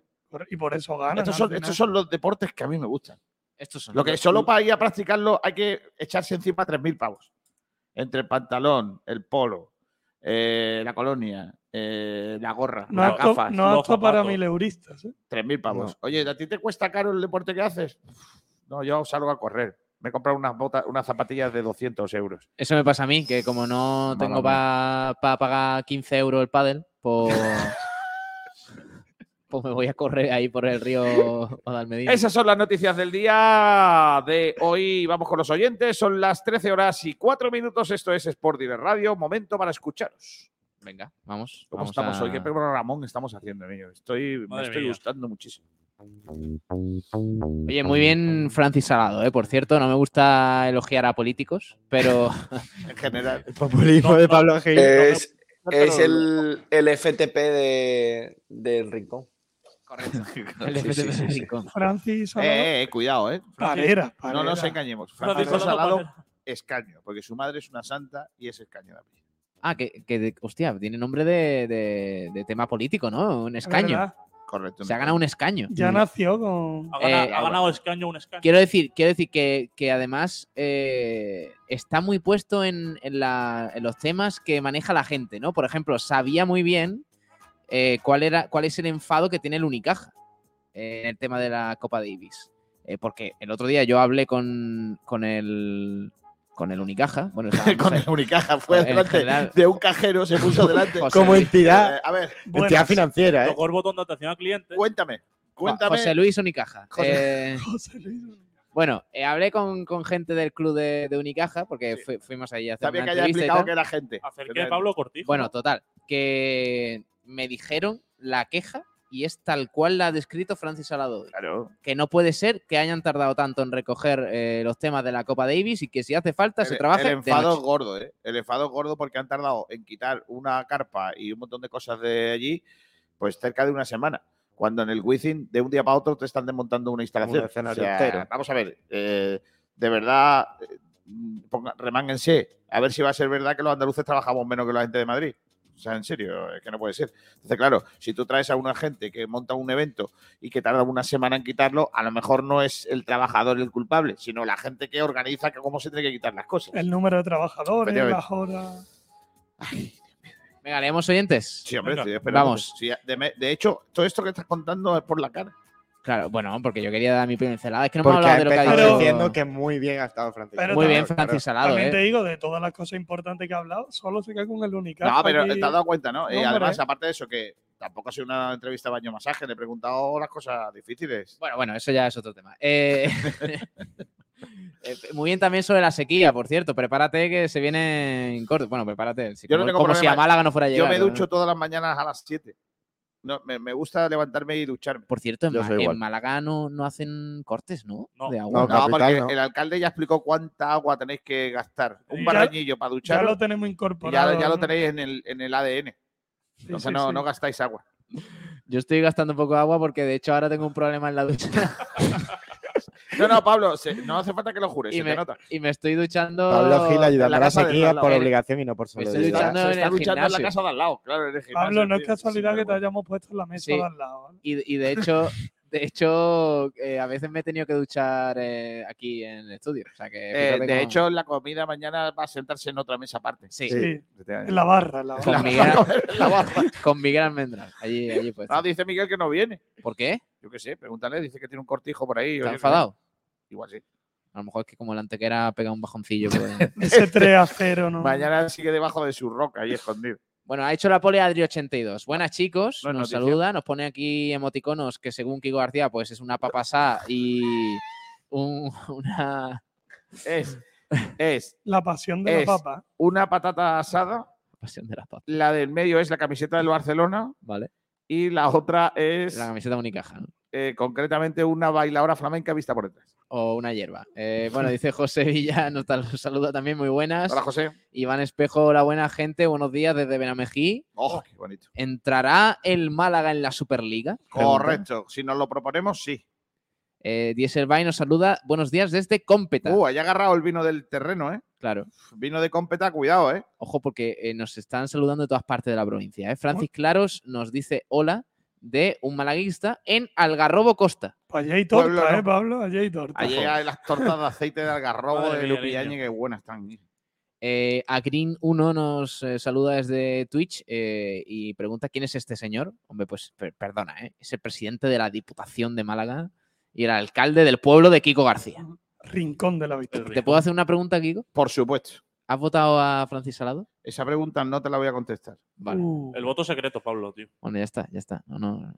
Ni, ni una, ni una vez Ni- me vas a pero decir ni- si la has votado. pero- pero ni de miento ni afirmo.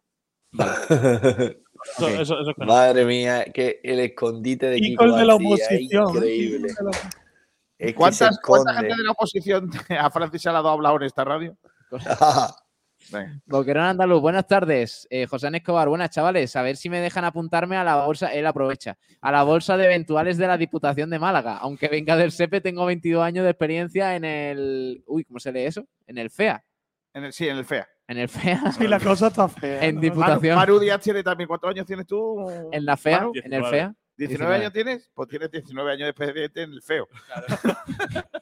En Diputación está la misma unidad. ¿Sabe algo el presidente de esto? Bueno, pues ya le No creo. ¿Eso qué día. quieres decir? ¿Que quieres que te enchufe? Eso Claro. no se puede hacer, ¿eh? José Ana Escobar, hay un vórtice polar que. Bueno, esto ya Eso sí, no- sí, sí. no, no, No, no, que pero- está causando estragos Camacho. en Mongolia y China. Si sigue su movimiento, llegará a toda Europa. Dime, le- por favor, cuando he leído el mensaje me he cagado, ya sabéis que yo soy hipocondriaco total. Quiero saber qué es un vórtice. Por favor. Hombre, un Porque vórtice. estoy Eh, asustado. Porque yo sé lo que es un vértice, pero un vórtice no lo sé. Entonces, Ahora, ahora cuando hay un vórtice polar, yo polar entiendo que es frío. Pone que centro de un ciclón. Vale, perfecto. O sea, hay un centro. Está el centro del, del ciclón polar está en Mongolia y China. Por Sí. ahora no nos pilla. Y dependiendo de para dónde vaya, Eso está moleado, que no nos pille. A ver, a ver cuando llegue al cruce de Mongolia. a ver si tira para abajo o para. Eso tira para arriba, hay arriba. un cruce. Hay un cruce Se, separa, separa el ciclón en el semáforo, ¿no? en el Índico, hay un cruce. Y dice, ¿tú para dónde tiro? Dependiendo bien, también del radar, porque el, Por el cierto, ciclón- si tienen que venir lluvias, que vengan a poco a poco. Y al rincón. no Sí, que no caigan que en venga 24 todos los días. Que... 150 mil litros. Al rincón, de agua, no, pero es al que no, no, rincón. no. Al rincón. O sea, hable usted con. con A rincón, ¿eh? con Es verdad, Perdón, perdón. Pido al- perdón al- a al todos los rincón- Al rincón te rinconeros. voy a mandar yo la próxima vez que lo diga. Te mando Pero al de rincón. pensar. Al de pensar, efectivamente. De rodillas. eh, Pablo Cruces, veo a la gente hablando de la Superliga cuando el Málaga no está ni en el fútbol profesional. Primero preocupémonos de hacer nosotros las cosas bien para volver y ya luego podremos hablar de Nada, eso otro. de aquí a cinco años está mal. Pero que, pero que podemos hablar también de la Superliga. Se ha comentado. Es como dice Pablo, es como si los del equipo de mi barrio se preocupan por el tema. Primero habrá que dar que hablar por el nivel que mostremos en una primera división española y ya luego debatir con Pero argumentos. es como si el Benvidiana dice, nosotros nos vamos a oponer a la creación de esa competición. Correcto. Como club federado que somos. Correcto. Exacto. Bueno, la gente está muy así. El Granada, por ejemplo, ha sido uno de los que se ha puesto y la respuesta en Twitter es una foto de la clasificación, lo de gánatelo en el campo. Nah, pero en, eso- en- en ese sentido también te digo, estoy muy enfadado por los subnormales. Eh, eh, eh, por, la gente, por la gente Cuidado. lamentable que ayer en Del el Barcelona. campo prestado que tiene el Barça mandaron a segunda división a la Almería. Ojalá el karma se vuelva contra ellos y,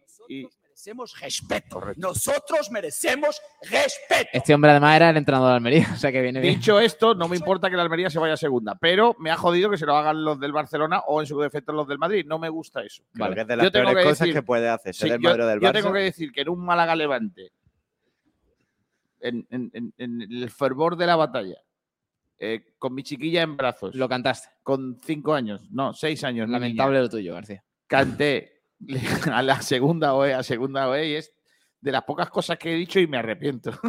De las pocas, ¿eh? Sí, Como has dicho cuando- cosas. Cuando digo cosas no me suelo arrepentir porque ya, estoy ya. absolutamente convencido de ello, pero el día ese me dejé llevar por la marabunta y por lo que Claro, para que mi chiquilla disfrutara del fútbol y que cantase algo. Claro, y, y tú para. Vale, vale, sí.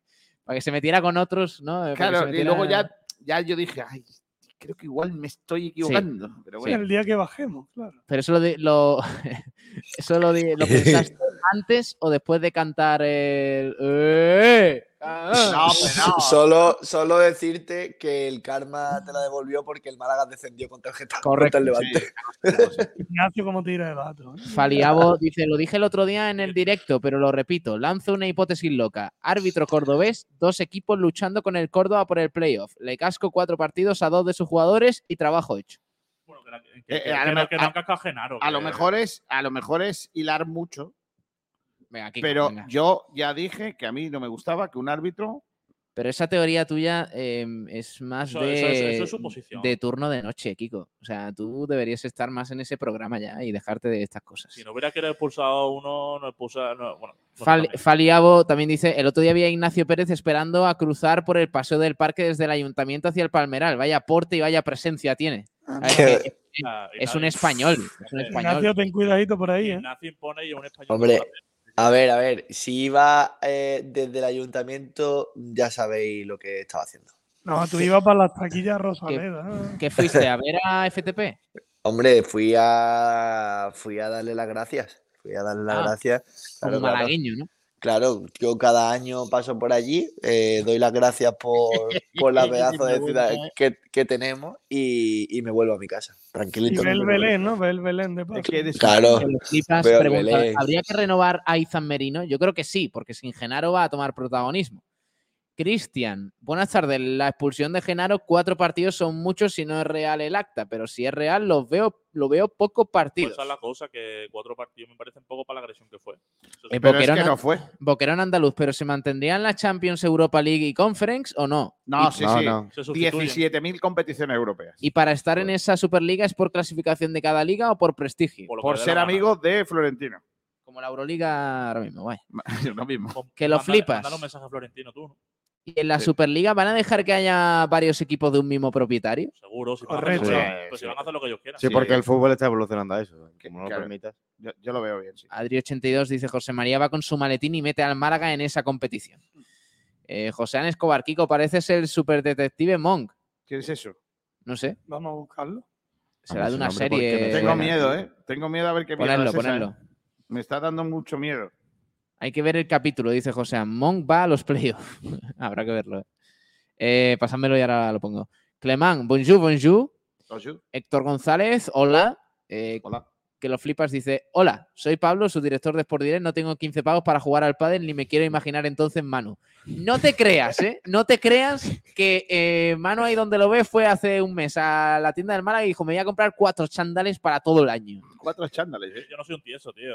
Entonces, Excepto cuando llega a la tienda del Málaga. Exacto. que ahí saca la, la chequera. La billetera. ¿no? Alfonso Ruiz Recio, hola, buenas tardes. Si controlan sus momentos de ira, podemos tener una excelente pareja de mediocentros con gol para muchos años con Izan y Genaro. Van a ver gol. Sus momentos de ida. Hombre, se Tengo compensa que. ¿Cómo que momentos Que de ira, a Izan Me- a Izan Merino lo han expulsado una vez en su carrera. ¿eh? En toda su carrera, de, Hombre. de- de- desde canterano hasta ahora, solo lo han expulsado una vez. ¿eh? Y fíjate tú que es un momento de ira. ¿eh? Ojo, También cuidado. te digo, también te digo eh, poco mérito, porque por ejemplo hay un tal André Iniesta que se fue sin ninguna expulsión. Y jugó unos cuantos partidos más, ¿eh? Vale, a ver, André Iniesta Palera, ¿no? que, que a un tío después de X años de carrera solo le expulsen una vez. Es A un ver, mérito pero es gordo, que en pero que a un chaval de un montón de años de carrera en cantera que nunca le han expulsado, a ver, también tiene mérito. ¿eh? Bueno, Alejandro sí. Luque, puede ser que Genaro merezca la roja como el de la Algeciras, pero no me creo lo que ha puesto el árbitro. Ni yo tampoco.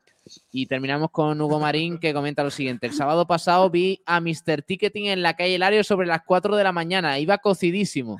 Ya, ya habías vuelto de la lluvia. ¿no? Ignacio, El- Pero porque ha pues- puesto el, porque ha puesto tres veces el mismo comentario. Bueno, no lo Ha sé. pulsado. Es que, es que, es que estoy, to- Lo estoy, no, no, no, es que estoy totalmente en desacuerdo. Sería a las seis, pero a las cuatro no. Así irías, ¿eh? Así irías. Dice Boquerón Andaluz, chándales. Quita ese tío de ahí, hombre. ha dicho broma. Chandals. Chandals. Chándales. Bueno, venga, Bueno, vamos, venga, con el el debate, el primer debate del día que hemos puesto Ah, a- oye, perdona, no hemos puesto a ese hombre. La- el vídeo de, de tu amigo. Eh, Ivón, ¿no? Samuel Castillo. Ah, no, ahora lo ponemos, ahora lo ponemos. Eh, Me quería adelantar. Es que, claro, em, hoy tenemos el pie cambiado, Pero si te es la a 1 y pedir- 20 ya. Si ¿eh? te voy a pedir que prepares por ahí para poner ya el vídeo de Loren Juarros hablando en rueda de prensa de Lorenzo Ñiga, ¿vale? Para ponerlo dentro de un ratito. Pero antes vamos a hablar de lo de Genaro. Ya sabéis que a Genaro lo, lo expulsan en el descanso del eh, partido, o justo cuando termine el partido, de la primera parte del partido del Málaga contra Algeciras. Hay una tangana monumental en la zona de, de vestuarios, en la zona de, de la bocana de vestuarios. Eh, se van saliendo, van saliendo poco a poco cosas que ocurrieron allí en ese día. Por ejemplo, acaban de publicar hace un ratito que nadie de, ni del Málaga del Algeciras sabía que Genaro y Turrillo estaban eh, expulsados. Sí, Kiko. ah, resulta que lo comunicó el árbitro Camacho Garrote justo antes de empezar la segunda parte. No sé si recordaréis que Pellicer. O sea, cuando salió del vestuario dijo, oye, perdona, ah, eh, perdona, que los dos Ha capitanes. pasado una Que cosilla. los dos, por- los dos capitanes no pueden salir, que están expulsados. Y ya Pellicer tuvo que rearmar el equipo y por eso hizo ese rondo en el círculo central Ah, cuando, vale. cuando estaban Es calentando. curioso, porque es verdad que yo dije, mira, ha salido Pellicer para dar ánimo a los suyos. no sé Parecía que era una arenga, pero creo que también estaba que colocando un poco al equipo después de que conociera que Genaro no iba a poder jugar. Es que si no lo sabía ninguno, tenía que, tenía que reubicar un poco el equipo, ¿no? Pues sí. Bueno, pues eh, no, sé, no lo supieron ninguno y a partir de ahí. Ayer se conoce la cuantía de partidos que iban a tener eh, de castigo, una sanción cada uno de cuatro partidos, más cuatro partidos a Raúl Ignata y cuatro partidos también al segundo entrenador del conjunto algecireño. Y Genaro no ha hecho declaraciones todavía, a ver si hace de aquí a pocas alguna, pero sí ha hecho en sus redes Turrillo, el eh, jugador del, eh, del Algeciras, que explicó muy claramente cómo se sentía. Rafa. Efectivamente, Turrillo ayer publicó un tuit y cito literalmente, no tengo palabras para explicar cómo me siento. Muchísima rabia al ver cómo algo que no tiene nada de veracidad sale hacia adelante. Al único que hacen daño es a mí. Cada vez entiendo menos de todo. Y varios emojis con cara triste. Y también cabe destacar, por ejemplo, el primer comentario que aparece, que es una aficionada de Algeciras respondiéndole, eh, y le dice, ánimo Capi, cuando vuelvas ya sabes, a darlo todo de nuevo como siempre haces y aprender de estas cositas. Y el propio Iván Turrillo le responde, Samu, ¿qué voy a aprender si yo me voy al, el primero al, vestuario con Eric? Dime qué hago. Yo creo que ahí se ve un poco también la calidad, ¿no? A veces de profesionalidad de los jugadores, ¿no? Porque Genaro también podría haber puesto un Twitter y mira. Y pronunciarse. pero- Profesionalidad. Sí, sí, por bueno, eso. bueno, bueno, bueno, bueno, Sí. él está en su derecho de no pronunciarse. Está, está- está llorando por Twitter. No, pero me refiero, en una red social por Twitter, no sé, lo veo. Mira, ahí está. Aquí. Yo no estoy de acuerdo. Ese es el, eh, estáis viendo ahí el Twitter. Eh, hay un, hay una, él sigue hablando después, ¿no? Eh, con algunos. Sí, es lo que digo. He citado el primer comentario que ahí si baja un poco Pablo. Lo vamos a ver el que he comentado y no sé si después sigue respondiendo. Hay uno en el que dice que, que el árbitro les- le dice, eh, te ha tocado. Hay, una, hay un Ahí- momento ahí de lo eso, vemos. me ha tocado, lo- le dijo al árbitro. O sea, Ojo, el eh. árbitro le dijo, me ha, te ha tocado. O sea, Que podría haber sido cualquiera. que eso. confirma mi teoría de que el árbitro no ve nada. Como hay una trifulca en medio del vestuario, dice, le va a tocar a alguien y le ha tocado a los dos capitanes. Que es lo que me confirma a mí, o sea, lo que me dicen a mí fuentes del Málaga, ¿eh? que el árbitro dice, he expulsado a los dos capitanes porque tenía que expulsar a alguien. Que tenía que expulsar a alguien y entonces expulsaron a los dos. Y expulsaron a los dos capitanes, no a uno y a otro. y no Y, y lo, y lo más grave, perdón, lo más grave es que expulsan a una sabienda a esos dos jugadores, pero además sin haber visto qué pasaba. Con lo cual, eh, confirma que las imágenes que no eran esclarecedoras, como ahora vamos a hablar, tampoco se vio nada de lo que se ponía en el reflejaba en el acta, que son lo que, que significan cuatro partidos. De ahí el gran cabreo de Iván Turrillo y el gran cabreo que tiene el Málaga porque no se ha hecho justicia. Entonces, el, entonces, el árbitro se le ha inventado lo que ha puesto en el acta. Es que claro, la El patada en el árbitro- el árbitro pecho. El árbitro no ve lo que pasa, con lo cual se inventa lo que ha pasado. Estoy absolutamente convencido. Y esto ya podría, no Hostia, una eso es muy grave, Kiko, ¿eh? Eso es muy grave. Vale. El árbitro, el mm, árbitro yo, ¿qué lo que pone en el acta, lo que pone en el acta no es Yo- lo que ha pasado. vosotros, realmente- estáis entendiendo como que, que le ha dicho, mm, te ha tocado a Iván Turrillo como que... No, pero es que realmente no podemos opinar porque es que no lo hemos visto. Es que no lo hemos visto. Si y- no y- hemos estado dentro del, de allí del vestuario, entonces no lo hemos visto, no podemos decir a ciencia cierta lo que es.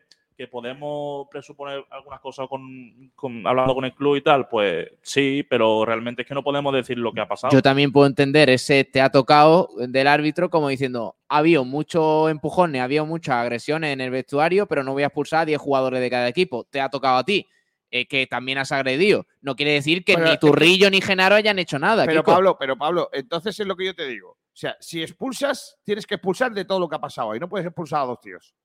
¿Me entiendes lo que te quiero decir? Bueno, pero vale, vale, eso es otra cosa. Pero Entonces, entonces si el árbitro le ha dicho lo a no Turrillo, podemos decir es porque si el árbitro le ha dicho te ha tocado, es mala praxis por parte del árbitro. No puede.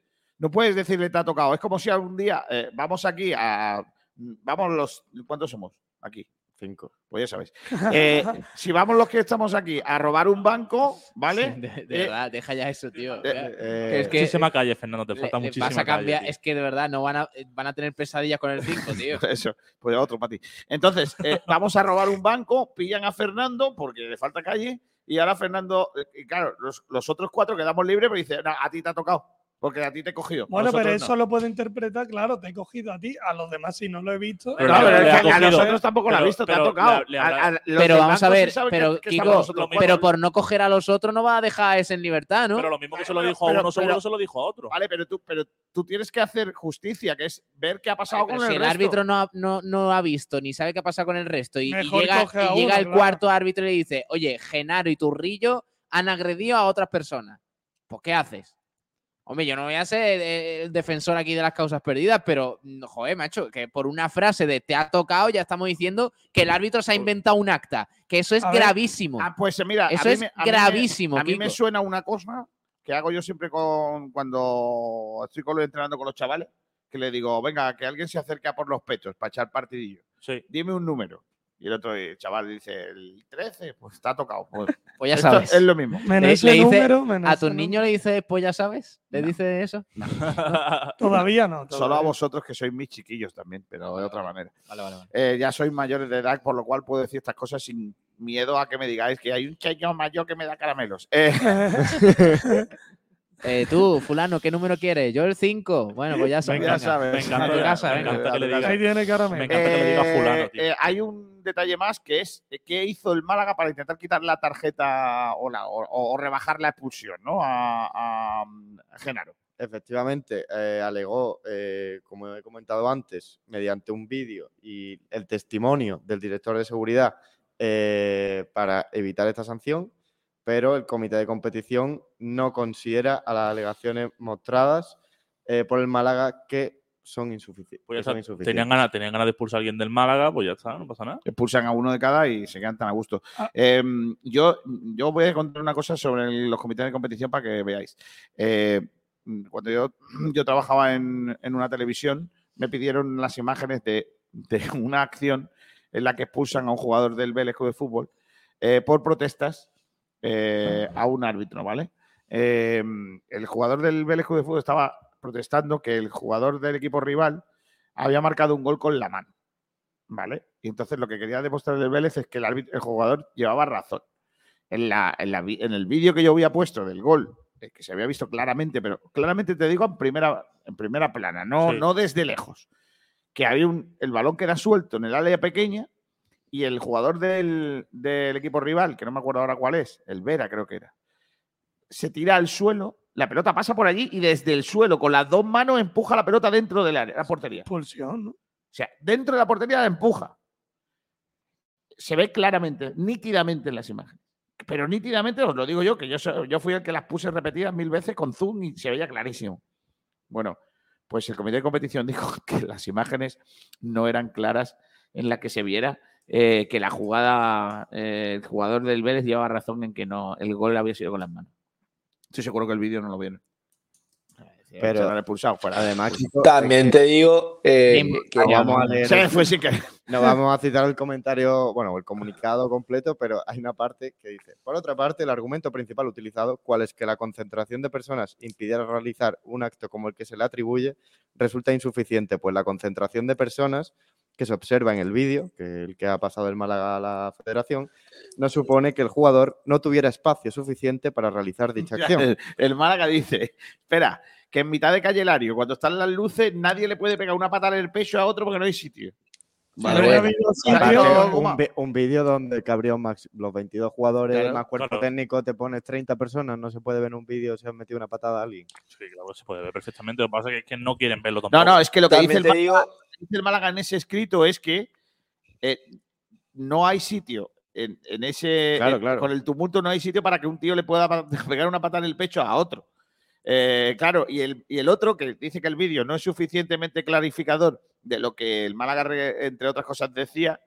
Sí es es clarificador para decir que un tío sí le puede pegar una patada en el pecho Es a verdad, otro en es ese, en ese espacio. Pero, es decir, no se justifican diciendo en el vídeo aparece tal acción. Dicen que es posible en el Pero margen de espacio que insuficiente, había Claro, claro, para claro. hacerlo. De- de- el vídeo no es suficiente para que veamos que el jugador le ha pegado o no. Pero, Pero se es la ha pegado. Pero, Pero que pegado. cuando ustedes nos dicen que no hay sitio para que un tío le dé una pata en el pecho y el otro. No, no, no. En el vídeo se ve claramente cuál- si Es que, es que ahora, ahora es que ahora Genaro- un tío es que le ahora puede pegar Genaro- la pata en el pecho a un tío. Es que la Genaro es Rey Misterio, ¿o ¿qué? Es que. Claro, uno nueve, Hace, sí, hace un 6-1-9 de lo suyo y, vuelca. Pero, el rival. Pero chicos, a ver, eh, yo es que sinceramente de este aspecto no Yo me quiero creo a ver nadie. La huella de las botas de taco. Yo, yo no me creo, a- yo no me creo a nadie, ¿eh? ni, ni al Málaga, eh, ni al árbitro. Eh, A mí lo sí, que ¿no? sí, a ti tampoco. De vez en cuando, ¿no? a ti de vez en cuando. No, pero eh, l- es que lo, lo que me extraña de todo este caso es que el árbitro en el acta pone algo tan puntual como que eh, un futbolista le ha dado una patada en el pecho a otro. O sea, no está hablando de una greña, de que, de que han agredido, no, no, está diciendo con pelo y señales que un futbolista le ha dado una patada en el pecho a otro. Por Ah, eh, pero es que escúchame, a la expulsión de uno de los, de, o sea, del, del segundo entrenador del Algeciras, dice con pelo y señales que coge del cuello por detrás claro. a un a alguien de Málaga. Por eso pienso, por pero eso que pienso mira, que el árbitro sí ha En ningún visto caso- algo más de lo en que ningún creemos. caso dice quién es el agredido. ¿Vale? Porque no ve a quien le ha dado la patada en el pecho, tampoco a quien coge innata del cuello, a quien empuja con los dos, o con quien, a quien le mete una tarasca por detrás, Turrillo, del Málaga, pero lo- los, los que han sido agredidos no se saben, son los agresores. Me parece que el árbitro Y ha mentido. ha también te digo, el, eh, eh, a mí el silencio por parte del club y por parte de, de Genaro en redes sociales, a mí lo que me hace pensar que a lo mejor Genaro fue el que menos culpa tuvo de todo, pero que el, tenemos mucho que callarnos y creo que la, por parte de la Algeciras pasa lo mismo, porque si se llegan a ver de verdad las imágenes, a lo mejor en vez de un, de un expulsado estamos hablando de que hay cinco por cada Pues- equipo. pues- pero, pero es que yo reclamo eso. Ya, ya, ya, yo Yo también lo reclamo reclamo. Lo mismo que te he dicho del banco. O sea, no- no- que no detengan a uno, que detengan a los cinco. Si, Claro. a los que- si hay que echar a 22, echen a 22. No quieran escurrir el bulto por, venga, cuatro para este, cuatro para este y venga, me lavo las manos como Poncio Pilatos. No. ¿Pilatos se lava las manos? Claro, claro, antes, claro, antes- con- antes de comer, seguro. Poncio Pilato se lavó las manos con, con el juicio a. Claro, es que, es, que, es que muchas veces decimos Pilatos se lavó las manos como si los demás no se las lavaran. Bueno, pero. Los otros igual no eran unos cerdos, también se lavarían las manos. Que, Pobrecillo, entonces Pilatos se lava las manos. Bueno, pues nada, esto es lo del caso es que Genaro se pierde cuatro partidos, tres de liga y el de copa. Correcto. El Ya Castellón incluido, que ¿eh? hay, ya por mucho que queramos ¿Cómo han, hecho, ¿Cómo han hecho para que la RSOC se clasifique? eh? Kiko, de todas Madre mía. formas, me parece tremendo que en ningún momento de esta semana hayamos criticado. eh, Vale, gracias Ignacio por abrirte un paquete de patata al lado del micro. No, no, no, no, lo estaba quitando. Eh, eh, digo que no, que no haber mencionado en ningún momento que vaya tela lo de Genaro también. ¿eh? O sea, porque quiero decir, mm, eh, eres Vaya tela de los 22 que eres- salieron no, a no, no, Castañar. no, tú eres el capitán del Málaga. Sabes la situación tan tremenda que tiene el equipo en cuanto a las bajas. Y en vez de apaciguar todo e intentar tranquilizar la cosa, que vas ganando, porque el contexto de partido es importante, porque tú buscas gre- eh, pelea y buscas tan gana cuando vas perdiendo, cuando no te están saliendo las cosas y quieres un parón Claro. y dices, voy a, voy a poner patas arriba a esto. No, el Málaga iba ganando y tenía el partido encarrilado. Y de repente Genaro no sale en la segunda parte. No, está Bueno. claro que eso no se puede permitir. Pues yo qué quieres que te diga, pero- si Genaro no hubiera hecho nada en el vestuario, no lo expulsan. Y el resto de 22 jugadores que hicieron cosas, ¿por qué? ¿Y por qué a Genaro? Al Porque capitán. se supone- Porque es el capitán, ¿no? Porque, ah, po- porque es el capitán. ¿Y por, y Qué por raro- qué? qué y- raro y al- a los dos y al delegado, ¿por qué? Al delegado este del Málaga, ¿por qué? No sé. Eh, voy a Es despedir el a, capitán también. eh. voy a despedir a Manu Díaz, eh, que se nos tiene que marchar. Adiós, Manu. ¿eh? Hasta luego, chicos. Eh, estate atento que te voy a mandar trabajo para mañana, ¿eh? Que Vale, mañana, vale, vale, tenemos, deberes. mañana tenemos programas chulos. Hombre, el gordo ya. No, no, hombre, no le digas nada al chaval, hombre. Escúchame, ¿esto, que- esto qué es? Que me estoy yendo y me, y me dicen cosas, pero ¿esto qué es, Pero, tío? hombre, no, pero hombre, pero, No, a decir que ya- Pablo, esta falta de respeto que hemos llegado ya a este punto no puede ser, ¿eh? Camacho está en un nivel de sinvergoncería. Pero si ¿Sabes? no me lo llamarle, faltada- llamarle- llamarle gordo al chaval así por la cara. Yo iba a decir que a ver si nos toca el gordo. Pues, Ya está. Bueno, el peor me lo pones. Que tú Pues una cosa es que le llame gordo y otra es que encima No, no. quieres que te toque. Vale, pero o sea, que, que te toque el gordo, pero tú no le toques al gordo. Claro, quiero decir, sí. eh, No, eh, viene el árbitro y dice, te ha tocado, mano. ha tocado. Te ha tocado, mano. Ya está, te eh, ha eh, tocado ahora, a ti. tengo, ahora tengo yo. eh, perdona, Kiko, ¿eh? Dime. Es que ahora tengo yo toque. Sí. Quiero decir, ¿se puede poner Fernando donde? Es que, es, claro, Madre mía, vaya lío, ¿eh? es que, perdón, ¿eh? Es que, claro, mm, no, si quieres déjalo, man, eh, Fernando, perdón, ¿eh? Pero, No, no, voy para allá. venga, es que uf, me da cosa. Bueno, lo que estábamos hablando, que es verdad que Genaro no se puede permitir. Dices tú, Pablo, que ¿por qué expulsan a Genaro? Porque se supone que al que vieron. dentro de los exacto, 22. pero le vieron hacer algo, ¿no? O va a ser por la cara, o, Ah, por- o sí, Genaro sí. porque es sevillano. Y a los demás. No, hombre, por eso también se- debería de ser un motivo. También, esos serían dos partidos más. Bueno, eh, leemos oyentes. ¿Te parece? Eh, sí, hombre, lee lo que quieres. Dice Álvaro eh, GR en Twitch, eso pasaba en el colegio, hablan 10 y solo echan a uno. Eh, Cristian, fueron expulsiones salomónicas y con eso no se puede hacer nada. El árbitro puede hacer lo que quiera y los jugadores indefensos. Dice Antonio Gómez también, que nos saludaba antes por aquí por el chat. ¿Habéis visto el Twitter que muestra fotos del Frente Boquerón que fueron a Granada a apoyar al Granada y a esperar a los Viris? ¿No creéis que el Málaga debería ya hacer algo con esto? Bueno, Mm, Los vi, lo- los vi allí, ¿eh? ¿el qué, Es perdón, Ignacio? Que, que- que- que es cierto, que había. Quieres mucha- decir que la gente del, del Frente Boquerón fue a animar al Granada contra el Sevilla. Mm, Bueno, yo dentro del campo no lo sé, pero fuera es verdad que vi varias banderas de. Ah, o sea que, que no fueron a animar al Granada contra el Sevilla, sino que fueron allí a. liarla. Fueron a la zona de animación del Granada. No sé, no sé lo que, no sé lo que hicieron, pero vaya, que los vi fuera. ¿Y la pregunta exacta del oyente cuál es? Eh, preguntaba Antonio Gómez Sí. eh, si, habí- si habíamos visto eso, si creéis, si creemos que el Málaga debería ya hacer algo con, con esto, con los Es últimos. que el Málaga ahí no tiene nada que ver, ¿no? No, sé. el Málaga no tiene nada que ver con esto. Simplemente el Málaga ya sabe quiénes son y lo que yo espero que el trato que el tratamiento que se les dé a las personas que van al fútbol a otra cosa, que no tienen por qué ser los del Frente Boquerón, sino cualquier persona que va al fútbol a cometer cualquier fechoría, mm, pues se le aplique la justicia y la- las leyes y ya está. Solo pido eso. Si el Málaga lo que tiene que haber es saber eh, y controlar porque estas cosas no, o sea, cosas que no tienen cabida dentro del fútbol, pues no pasen. Ya está. O no sea, es que el Málaga no, no va a hacer nada, Kiko. Pero es es que que el no Málaga sabe, nada- sabe perfectamente quiénes son y, Bueno, pero eh, el y ya Málaga han no- pasado cosas pero el. Málaga, pero vamos a ver, el Málaga no va a hacer nada eh, en cosas que, que no, no saben quién no las ha hecho o que no se han hecho. Pero, pero las cosas que se han hecho, el Málaga está haciendo. Porque, por ejemplo, eh, de momento ha dejado sin dejar, sin entrar al campo Hombre, a las supuestas hombre, personas es que lo, que de estuvieron- Ibiza, lo de Ibiza fue muy fuerte. Pero Kiko. por eso te digo que, que Lo hace el Málaga otras veces no, pero ahora la está, la está haciendo. Y por eso alguna gente está enfadada. Pero de todas maneras, que un grupo de personas vayan a Granada a ver contra el Sevilla no perjudica al Málaga como tal. ¿no? Ni co- no, no, yo creo que, que- que- yo insisto, siempre pero si van a pegarse con Viris, eh, quiero decir.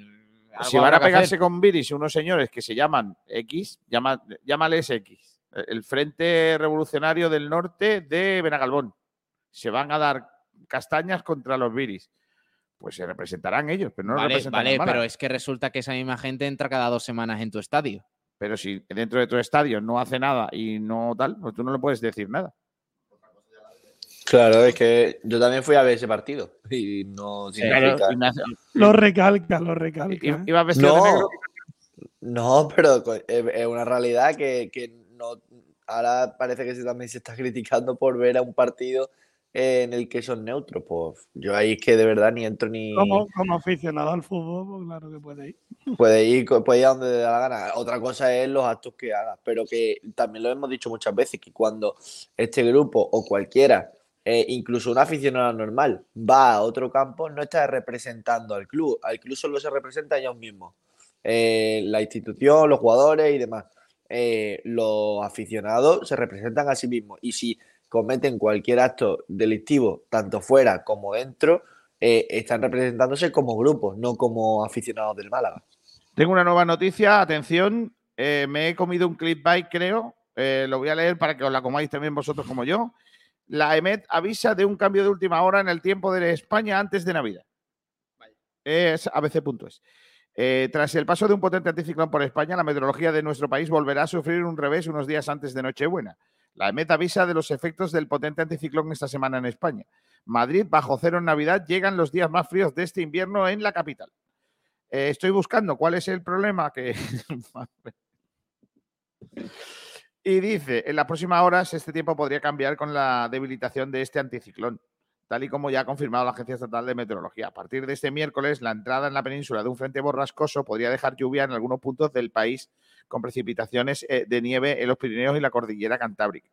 O sea, aquí abajo no va a caer ni la gorda. Eh, dice que va a haber ambiente de frío en general. Y ya está. Y ya me he comido ya el clip ahí. Gracias, señores amigos de ABC. Mira que me dijo mi madre que no leyera el ABC, pero por lo que sea. Has caído, has caído, claro. Has caído. He caído en un puñetero clickbait. Por favor, gente que da clase en la facultad, que enseñe a los jefes a no obligar a los periodistas a hacer clickbait. Ya no a los periodistas. Pero claro, un periodista llega a un medio, llámale el. Eh, ¿Cómo era aquello de todos los que son. Que, ¿Cómo eran los que se llamaban? ¿Cómo era? Digital, ¿no? No sé qué digital, ¿no, Pablo? Mediterráneo digital. Todos, todos los digitales. O sea, no sé qué digital, Mal tema. que le- a los dueños de digital que le enseñen a decir que no le digan a sus periodistas que escriban de esa manera. Pero claro, tú un periodista que le has enseñado que hay que ser riguroso, que no puede hacer clickbait, no sé qué, llegas a la redacción y le dicen, oye, tienes que hacer esto. Y el chaval dice, no, no, no, no, mi ética profesional. Dice, sí, pues vete recogiendo el finiquito, chaval. Y ya te queda ahí. ya te Ay, queda. madre mía de mi vida. Pues, en fin. No os comáis clickbait, por favor, ¿eh? Intentar ser, no hagáis como yo. Deducirlos. Efectivamente. Más oyentes, Pablo Gil. Saludamos a Francis Romamor y dice buenas tardes, ya por aquí, un poco tarde, pero estoy. Luego escucharé en diferido lo que me perdí. Eh, te has perdido algo importante. Tenemos aquí a Francis Salado, a tu tocayo. José Antonio Ruiz Alarcón, lo que dice, lo que cambian las aficiones, eh, el Frente Boquerón a animar al Granada contra los Viris cuando antes íbamos a Granada a ver al Málaga contra el Granada y nos apedreaban a los que llevábamos matrícula MA. Efectivamente. ¿Cómo cambian las cosas? Que me gusta que se quieran las aficiones, ¿eh? Bueno, eso está Lo, bien. lo ¿no? que pasa que odio, que claro, ahora nos llevamos bien con el Granada por lo que sea. Vete tú a saber por qué. Porque cuando mi padre iba a ver el Granada, lo apedreaban. Claro. eh, y a muchos malagueños. Eh, pero, por ejemplo, ¿por qué nos llevamos bien con los del Murcia? O, perdón, ¿cómo- ¿por qué nos llevamos bien con los del Numancia? Y nos llevamos muy mal contra los de, yo qué sé, no sé con qué nos llevamos mal, aparte de. con- con los del Cádiz, con los del Depor, con no sé qué. ¿Por qué? Pues según el ¿Por qué, por qué con el. Numancia? Bien. Oye, oye, pues lo del Numancia hay- tiene, hay- y tiene hay un una- sentido. Sí, sí, pero hay una sentido. connotación mayor y que sabéis todos cuál es. Pues precisamente, precisamente creo que contra el Numancia, que con el Numancia no, ¿eh? con otro equipo evidentemente estoy de acuerdo, pero con el Numancia El es Numancia que, por- no- que nos trajo a casi de, De cabeza. No, no, con el Qué Numancia bonito, fue, qué con el Numancia fue porque Por ascendimos eh, los dos, creo que en la misma temporada, ¿no? Y, y- y en un part- y creo que fue en un mismo partido, que el Málaga certifica su ascenso y el Numancia también. Para las Entonces, máquinas. lógico. Que dice José Ana Escobar que ya sabe por dónde va el vórtice. Que viene, que viene. Que se desplaza hacia Canadá Bien, para el otro lado. y a Estados Unidos por el norte y de ahí debe desplazarse por el Atlántico hacia Europa, no para el otro lado. Es que, viene, es que la, la Tierra es redonda, Pablo, es que sigues con el terraplanismo, ¿eh? Bueno, pues si está en China, si va para Canadá, es por el otro lado. No creo que coja el camino largo, ¿no? Tú sí que coges el Coge el camino largo. cercanía. O sea, ¿tú crees que desde China hasta España el camino largo es por Estados Unidos, no?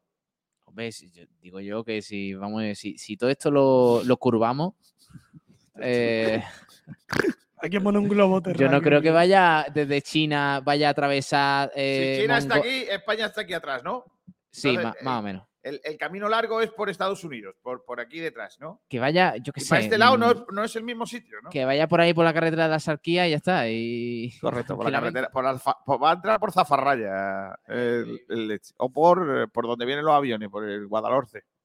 Bueno, tengo un par de cosas, si quieres, antes de hablar de básquet y. No, de Lorenzo Zúñiga, que tengo, que tengo una cosa que Ah, decir. bueno, venga, vale. sí. ¿Qué quieres? Eh, con Lorenzo Ñiga? lo de Lorenzo Zúñiga, que está más fuera que dentro, eso lo sabe todo el mundo, eh, en una situación muy peculiar. Quiero que escuchéis el corte de audio de la rueda de prensa de análisis del mercado de verano cuando se le preguntó a Loren Juarros por precisamente eh, Zúñiga, su tocayo.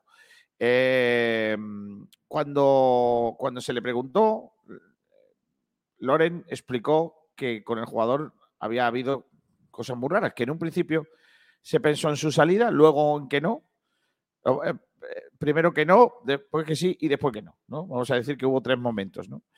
Y además, en estos meses que ha habido posteriores a esa rueda de prensa, tampoco el jugador ha hecho para que se tenga muy claro qué va, a pasar con él, ¿no? Entonces, quiero que escucháis ese corte, porque desde que lo dijo, yo siempre que hablo de Loren Juarro, siempre me acuerdo de él.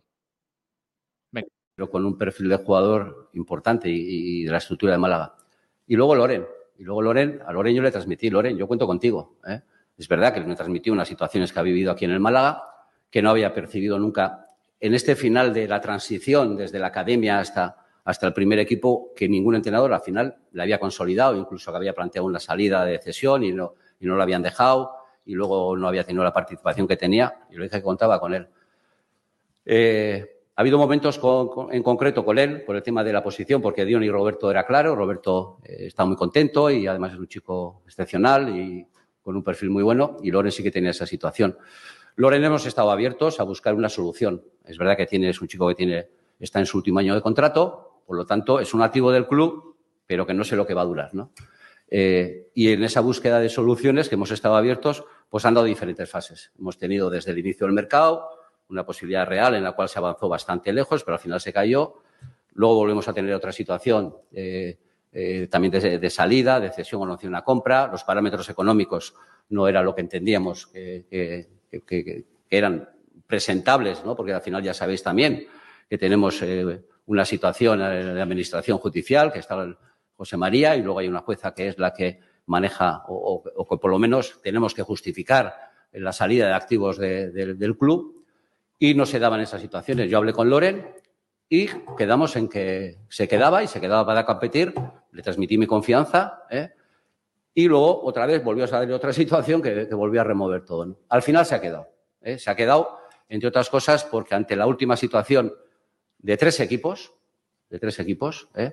dos filiales y un equipo y un equipo de segunda división, pues eh, la situación de no encontrar, yo le hablé con Loren y le dije, Loren, si tengo una solución en la- en- para la delantera, podemos hablar, siempre y cuando los términos de tu salida eh, el club los acepte, pero si no encuentro delantero, te vas a quedar.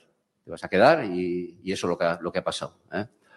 Yo O sea, en verano se decide eh, que se quede Loren Zúñiga porque no encontrábamos delantero, ¿vale?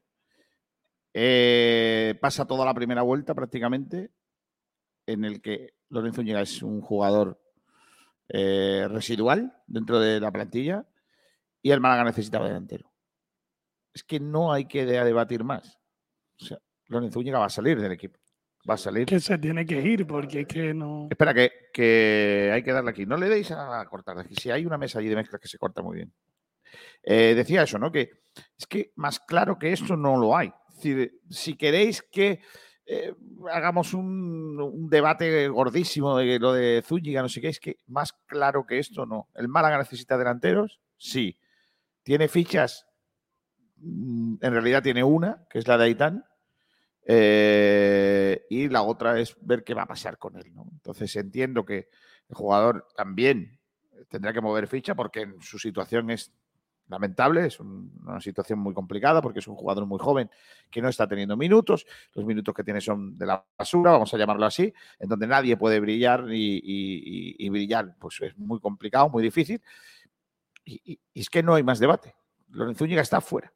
Es que es, es así, es una realidad y me imagino que el club estará buscando una salida para ese futbolista. La pregunta, yo creo que más de debate es ¿qué debería hacer el Málaga con él? Porque yo lo que sé, lo que puedo decir es que el jugador no va a renovar. O sea, eh, ya sabéis que termina contrato el año que viene. O sea, este verano eh, este verano 2024. termina contrato. El jugador no va a renovar porque además entiende que lo que le está pasando es culpa del Málaga, no es culpa suya. ¿no? Entonces, ¿qué ocurre? Pues que, ¿qué va a hacer el Málaga? O sea, ¿lo va a dejar libre? ¿Lo va a ceder? Pero lo va a ceder con como, como qué? ¿Lo va a ceder con qué pretensión? Si ya lo va a ceder por quitarse de en medio una ficha seis meses, ¿no? yo creo que ahí el Málaga buscará la mayor compensación económica que pueda realizar. Lo que sí veo difícil que ahora qué tipo de club pueden venir detrás de un jugador que, como tú bien has dicho, ha estado pocos minutos sobre el campo, no ha metido goles. Digo yo que, o otra categoría. Yo creo, yo creo que, que, que ese, esa- el perfil de equipo que puede venir a por él Segunda. es el mismo perfil de este verano, sí, con la excepción hecha de un equipo de segunda división. Es decir, el equipo de segunda división que lo quería supuestamente era el Huesca. Eh, Huesca no está para que vaya Lorenzo Zúñiga ahora mismo, la verdad. Está buscando probablemente un jugador de más De caché que, garantía. De- eso, o de más de garantía que Lorenzo Zúñiga, ¿no? Eh, pero sí, por ejemplo, los otros dos, uno era el Celta B, si no me equivoco, Celta y, Fortuna, el, efectivamente. y el otro equipo era también un filial de equipo grande, no sé si era el Valladolid o alguno de estos. Pues sí, podría dar salto a un filial, quizá. Yo no voy a dudar del nivel de Lorenzo Zúñiga ni de que no valga para el fútbol profesional, pero a Lorenzo Zúñiga le hace falta dejarse de segunda división y una cesión que no le vaya a valer de nada e irse un poco al barro.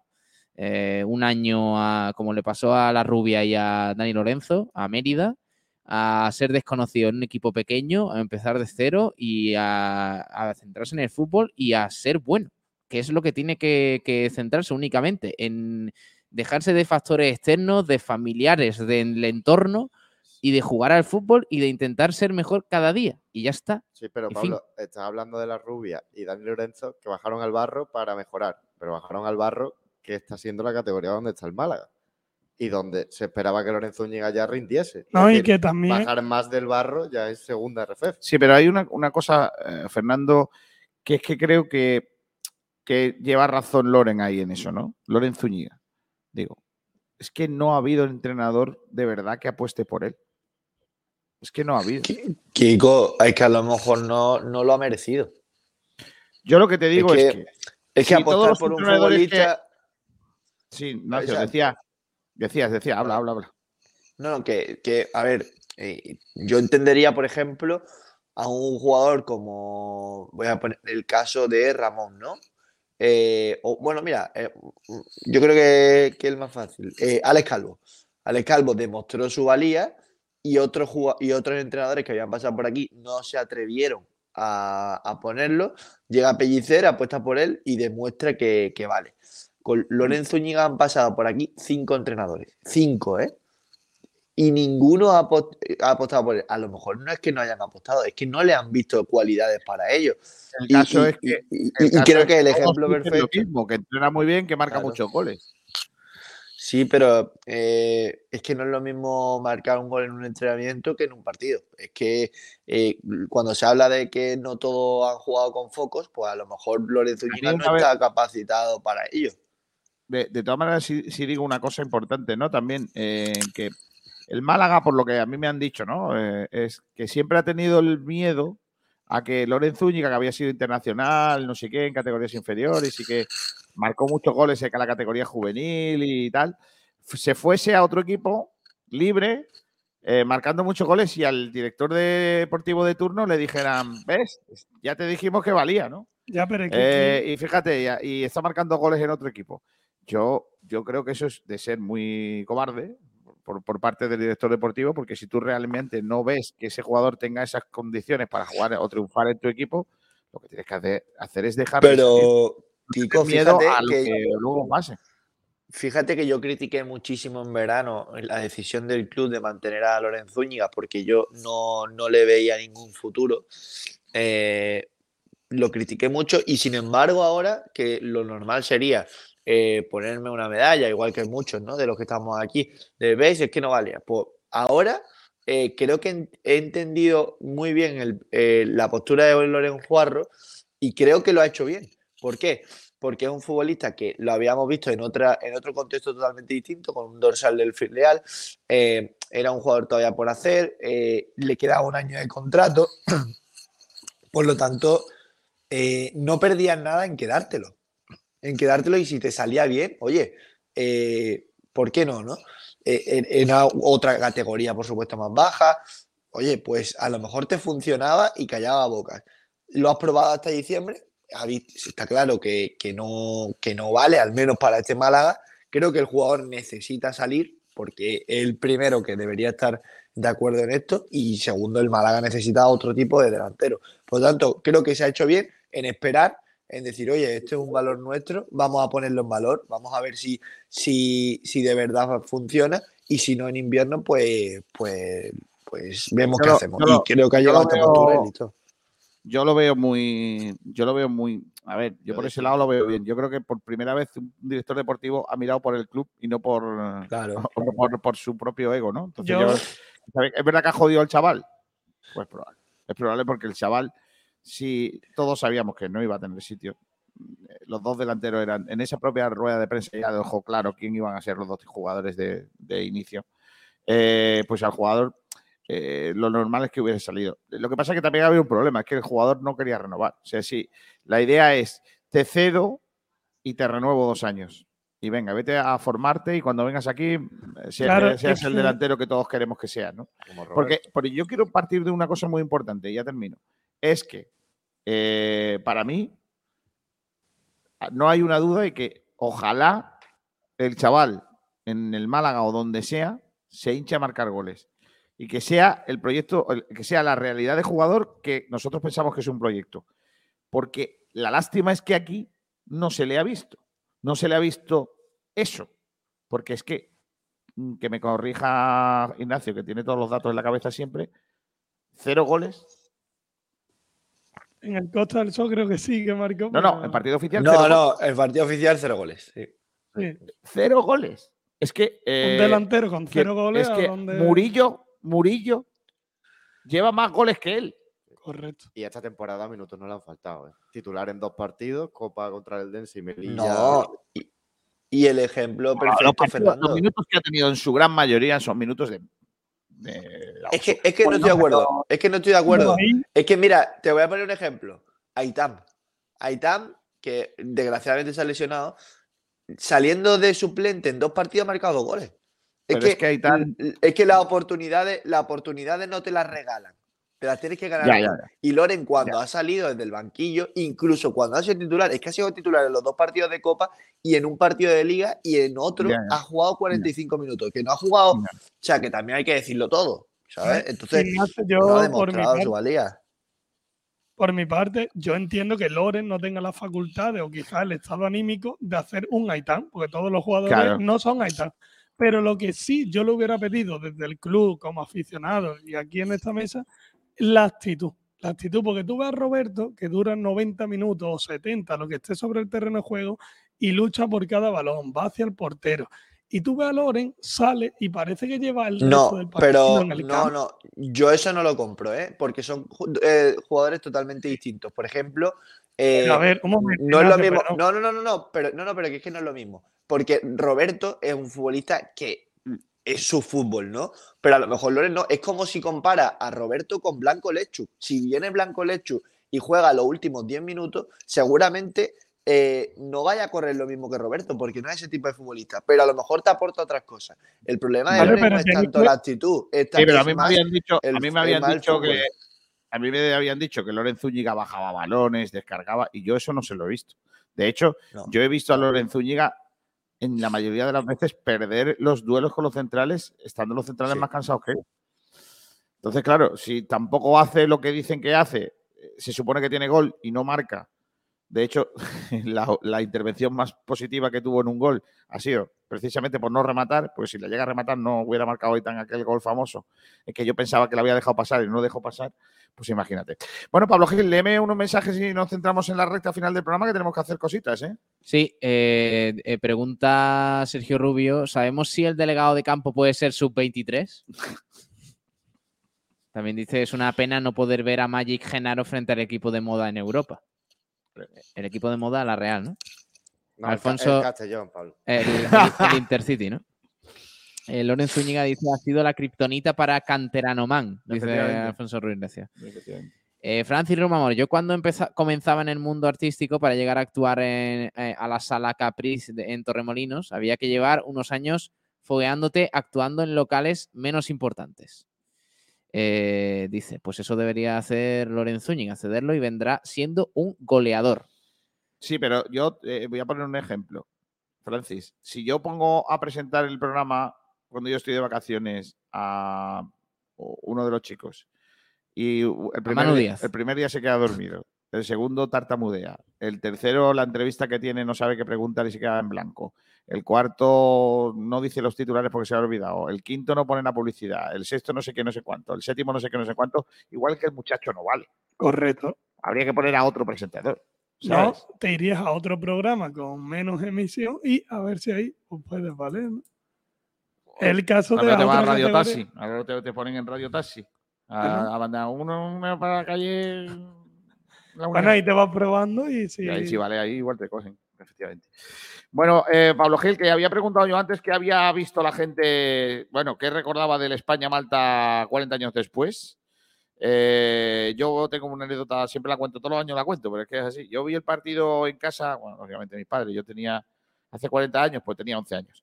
Eh, no, tendría, tendría 10, tendría 10 años. Bueno, pues tenía 10, 11 años. El- empezó el partido, yo, yo siempre he sido muy forofo de España, ya sabéis, y eh, estábamos cenando en casa. Y me acuerdo que eh, la casa de mis padres estaba el, el salón, eh, el comedor, pues tenía la tele, ¿vale? Eh, y estábamos viendo el partido, no sé no sé cuánto, y en un momento dado mi madre, niño cena, niño come. Y yo, mamá, es que estoy aquí pendiente el partido. Niño come, niño come. Y entonces me acuerdo que había huevos fritos con papas para cenar. Qué bueno. Y me comí un huevo frito del tirón. O sea, me lo metí en la boca para que mi madre me dejara ya en paz. Y, seguí y- y viendo el seguí viendo partido. el partido. Seguí viendo el partido y cuando marcó España el 12-1, pegué un salto y le di un viaje a la lámpara. Y ahí ya me dije, ya, ya dije yo, me he hecho mayor, le doy a la lámpara. Ese es el recuerdo que yo tengo. Porque claro, yo era muy bajito y aquel día, por lo que sea, nunca había intentado saltar y tocar la lámpara. Pues aquel día toqué la lámpara del salto que pegué. Con el decimosegundo gol, el gol de señor. Que se iba a morir un hombre ahí narrándolo. El gol famoso de, El de marcador señor, del- el decimosegundo. Ah, no tiene. Espérate, que había puesto aquí un vídeo, pero no tiene la narración. ¿No? ¿Qué tiene? Sí la tiene, sí la tiene, ¿eh, Pablo? Lo que pasa es que no se escucha, ¿no? Tienes que subir No, la pista a lo mejor. que- no, no, creo que lo estaba yo creo que lo estaba escuchando, vaya. Tú sí, pero nosotros no. Bueno, eh, hay que decir que. Víctor Villamarín Ahí está, ahí solo está. con dos unos. No hay para un tercero. Camacho. Macho, De nuevo abre para Víctor. Víctor. Qué pena que fallos consecutivos. Los nervios, señores, importantísimos. Víctor. Dásela, señor. Señor y Víctor. Víctor. Ha caído. Señor. Señor. ¡Gol! ¡Gol de señor! ¡Gol Qué de camiseta señor! más bonita, tío. De verdad, ¿eh? Miguel, señor. O sea, y el- habéis visto el micro que. Ha saltado el rectángulo de juego, dice que vamos a hacer tres más. Esto realmente parece increíble. El milagro se ha conseguido. Madre mía. Si no existe ningún trasfondo, si este resultado solamente es producto del juego español, ciertamente es para felicitar al equipo. Si no está bañado. Lo que Santillana calificaba de un milagro No se lo creían tampoco, ¿eh? A ver, hay muchos condicionantes. Recordad que este partido de España eh, tenía que ser primera de grupo para clasificarse. Eh, habían jugado los, los malteses, habían jugado el miércoles en Holanda. Y le habían metido, no sé si habían sido 6 u 8. Ahí más que menos. Entonces, eso obligaba a España a meter 11 goles. Eh, había llovido mucho en Sevilla ese fin de semana. Había llovido mucho ese- esa, esa semana. Y el campo estaba muy pesado. Eh, pero los que, el que estuvo mal en el campo en Holanda. Eh, En Holanda el campo estaba horroroso y venían los malteses, que no eran jugadores profesionales, tiesísimos. Eso, es verdad que, que muchas veces eh, decimos, ah, estaba mañado. Es que había muchos condicionantes. Es que Holanda le había metido seis u ocho, no recuerdo cuántos, el miércoles. O sea que España le hubiera podido meter 11 goles a un equipo eh, en aquella época podía haber sido posible. Es decir, que no era una locura si el otro le había metido 6-8, que no tenía que meter tantos. España sí que estaba obligado a conseguir una cifra, con lo cual se podía conseguir. Pero es que, con Panamá Sinri, ellos van y marcan un gol con el 3, eh, queda en el descanso 3 a 1, nos meten un gol que se nos quedó allí a cara de gilipollas a todos. eh, y tú dices, ya, ya no, ya con 3 a 1 ya no. Es verdad que España había fallado un penalti, había tirado dos tiros al palo. Si, si te das cuenta, después del 3-1, además, España podía haber terminado la primera parte 6-1. O sea, que, que también dice, eh, porque eso lo, lo cuentan los jugadores, ¿no? Dice, es que cuando llegamos al vestuario dijimos, vamos 3-1, pero es que hemos fallado un penalti y hemos tirado dos tiros al palo. Si hubiésemos acertado, iríamos 6-1. ¿Por qué no vamos a poder meter ahora nueve goles en segunda parte? Nueve goles. Cuando el equipo, el Sí. otro se va a cansar más, no sé qué. Bueno, pues efectivamente se marcaron lo- los goles, fueron cayendo poco a poco. Yo, y además que siempre digo que, que mi, de chiquitillo yo, te, yo tengo un, un, para mí un, un jugador fetiche que era Santillana, porque el tío remataba muchísimo de cabeza, remataba muy bien y, y aquel día hizo un partidazo. Poli Rincón sí era más peleón, ¿no? No era un tío con, con tanto, tanto remate como Santillana, ¿no? Pero es que España terminó jugando con Sarabia, Santillana, Lobo Carrasco, todos los delanteros que había en la liga. Eso no- no claro, tenían que meter goles. Ahora ya pondrían a todos. Bueno, eh, la verdad es que dice Cristian MX, con los 70 y los 80 los campos de fútbol eran lamentables, efectivamente. Eh, los campos eran muy malos y ya venían de jugar estos ah, de, de- de jugar en Holanda el, el miércoles. Después hay una historia de los limones. ¿La habéis escuchado alguna vez la historia de los limones? No. Que le llevaron unos limones en el descanso a, a la selección de Malta. Que por lo que sea. Unos limones, una- pero producto una- España. ¿o? Producto- unos limones producto España con cosas de España. Pero en vez de dar un banderín, dieron limones. Sí, ¿no? bueno, en el No. descanso, oye, mira, vamos, toma, tomaron unas cosillas y llevaron lo- los, limones. Entonces, bueno, hay una anécdota por ahí curiosa que dice que los limones igual tenían cosas para que estuvieran más relajados. No sé, es igual que aquel día que le cambiaron el agua a los argentinos, ¿no? En el, en el Mundial, ¿no? Bueno, en fin, una, una cosilla. En fin, anécdotas de un partido que fue para la historia cuando España no ganaba nada. Y hay que recordar que España se clasifica para la Eurocopa de Francia y a ese mismo equipo español queda subcampeón de la Eurocopa. Pierde la final contra Francia, de Michel Platini, Tresor, Bosí, Rosetto, todos estos. España queda subcampeón, o sea que eh, eso sirvió para un, un un después. Es verdad que España tenía una, una muy buena selección y luego ya vendría, posteriormente vendría la quinta del buitre y todo esto es que España fue mejorando, ¿no? Pero es que antes no nos clasificábamos para todos los mundiales ni nos clasificamos para la Eurocopa. Ahora que jugamos todos los mundiales y toda la Eurocopa, pues parece que es menos esto, ¿no? Pero entonces era, fue una cosa muy importante. Ahí eh, tengo varios vídeos que poneros. Eh, ahora escuchamos a Ivonne Navarro antes de terminar el programa, pero quiero que escuchéis a Samu Castillejo, eh, Kiko. Venga. Eh, hablar de una confesión que ha hecho. Ha hablado en relevo. En relevo. Y, y ha confesado que su familia y él de pequeño, pues era del Real Madrid. Eh, así lo ha dicho No me digas. Castillejo. Vamos a, a escuchar al ex malaguista. siempre todos del Madrid, ¿no? Esto es bueno, un tabú que, que, que siendo futbolista, pues bueno, no, no- no se suele decir, ¿no? De, de quién es, pero bueno, mi familia, mi hermano y yo siempre hemos sido más madridistas, eh, lo digo sin, sin ningún tipo de problema. Está claro que luego cuando eh, ya tu pasión eh, se convierte, entre comillas, ¿no? en, en un trabajo, pues al final siempre, aparte de ser del equipo de tu tierra, eres del equipo donde estás, por lo que convive, por tus compañeros, porque te dan la oportunidad de, de demostrar de ser jugador, ¿no? Entonces, un poquito se te van olvidando eh, eh, de quién eres más y de uno, de otro. Tengo una anécdota muy buena que es con en la Rosaleda, el primer partido contra el Madrid, eh, le pedí la camiseta a Casillas, porque era muy, era muy fan de él. Eh, mira que no soy portero, ni, pero no sé, me gustaba por, por- por- por su personalidad y, y bueno, me, me quité la camiseta, eh, él me dio la suya y yo me quedé la mía. Claro. ¿no? Como, como, bueno, tú eres la estrella, yo te pido la camiseta. Yo también y él me dijo, no, no, no, pero dame la tuya. Y yo, ah, vale, vale. Y se la di. Qué buena gente casilla que le pidió la camiseta, ¿eh? Cuando no tenía por qué. Eh, oye, a ver, vamos a ver, matices aparte. Eh, dice que, aparte de ser del equipo de tu tierra, o sea, luego lo, lo- lo matiza un poco, ¿no? No se puede ser de dos equipos. No. ¿Tú crees que no? ¿Qué va? En el fútbol no, tú eres de un equipo. Pues yo soy del Schalke. Del, Yo soy del del Leipzig. Leipzig, perdón. del Leipzig. Soy del. del Kiko, a ti esos equipos, vamos, vamos a ser serios, esos- clubes te caen bien. Pero a ti te importa un comino lo que les pasa al Nottingham Forest, al Leipzig, al Schalke 04 y al Fulham. Es que te importa un comino. Pues esto es lo Eh. mismo. Si, si si Samu Castillejo es del Real Madrid, cuando de pequeño era del Real Madrid, el Málaga le importaba un comino. Hace- mira, aquí dice otro cateto, pero la verdad que dio buenos años aquí. Sí se puede ser de dos No, equipos. no, Cateto no. O sea, Cateto sin, mal, sin, sin maldad, quiero decir.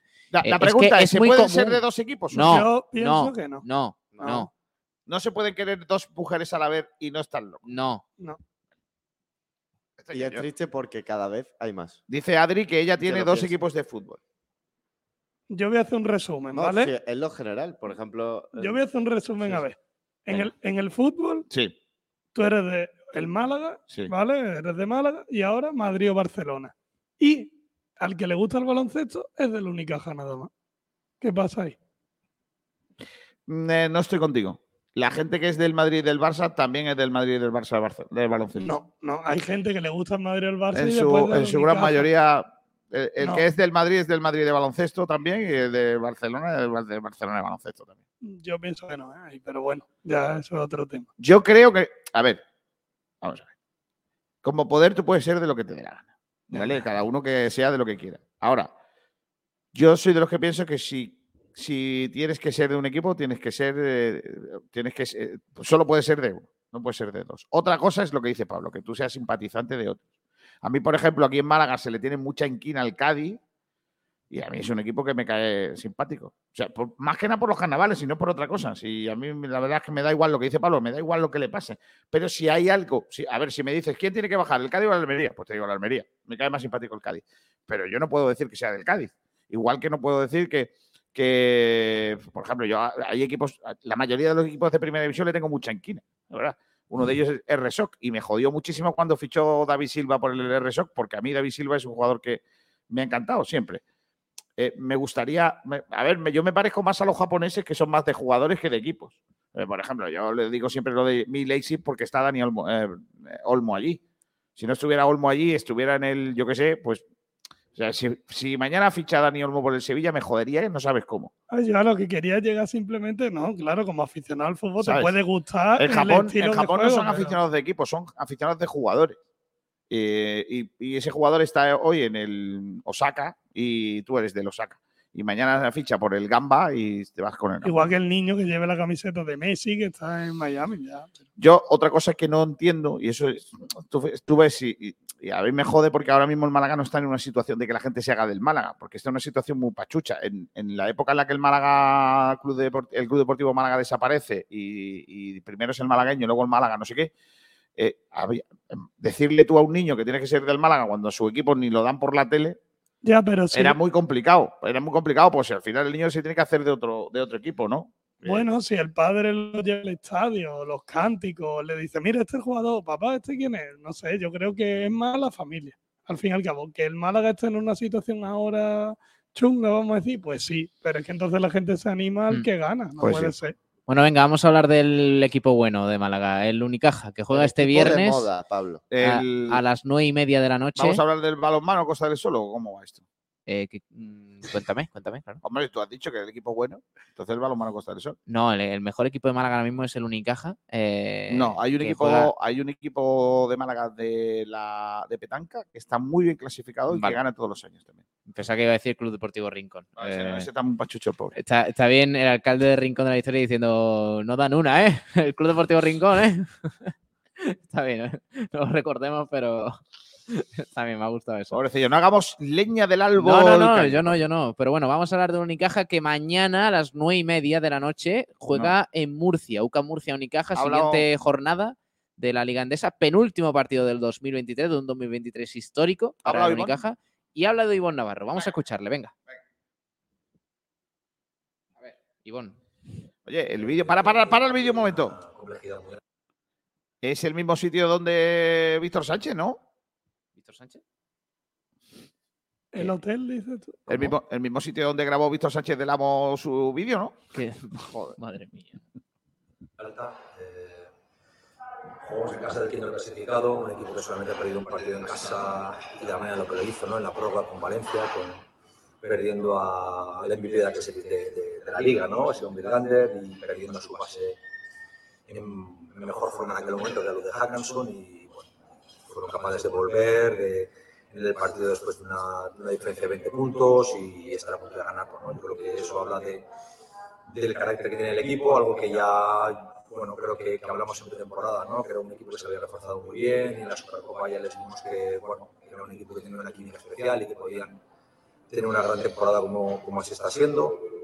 Eh, un pabellón que creo que está disfrutando mucho de su equipo, eh, han generado una sinergia muy buena y creo que ahora mismo seguramente es el campo más complicado ¿no? para, para ganar en la liga, en la liga andesa. Ah, el equipo está bien, conseguimos repartir bien los minutos en Atenas, eh, aunque bueno, tenemos algunos jugadores con problemas con, con el virus este que nos está cogiendo a todos. Y bueno, ahora mismo no, no, no estamos seguros de que podamos estar mañana todos, pero bueno, a ver si los que estamos podemos, podemos estar bien y, y competir, ¿no? Un partido, como, como digo, de, de muchísima dificultad. Pues a falta de lesiones, mm, ojito con el, el virus, que ya ha mencionado Ivo Navarro, que nos puede fastidiar de cara a ese partido. Pues vaya. Mañana a las nueve y media, UCAM Murcia, Unicaja, partidazo que vamos a dar aquí en directo en Sport Direct Radio. Y Kiko, yo quiero terminar con una cosa, si te parece. Vale, pero déjame una cosa que los amigos de la Cala me han escrito, me han pedido, por Ah, favor, sí, vale, claro, que pues. anuncie que el próximo día 30 de diciembre, a partir de las 10 de la mañana, en el estadio José Ruiz Pepito de la Cala del Moral, va a haber un torneo benéfico que se llama Todos Contigo, eh, las categorías Baby, Prebenjamín, Benjamín y Alevín, eh, para recaudar fondos para un vecino de la Cala del Moral que tiene una enfermedad rara eh, llamada mm, MECP2 y que necesita una silla de ruedas, así que eléctrica. Así que Mm. Va a si coincidir podéis, ese día en Rincón con la San Silvestre. la San Silvestre, hay un torneo también en el, en el campo del Benmiliana y por la tarde, atención, día 30, por la tarde, El partido. en el campo de rugby. No, no creo. Juega el fantástico equipo, la alegría de los campos. Ojo. El, camp- el equipo, el Sport Direct Team. Adiós.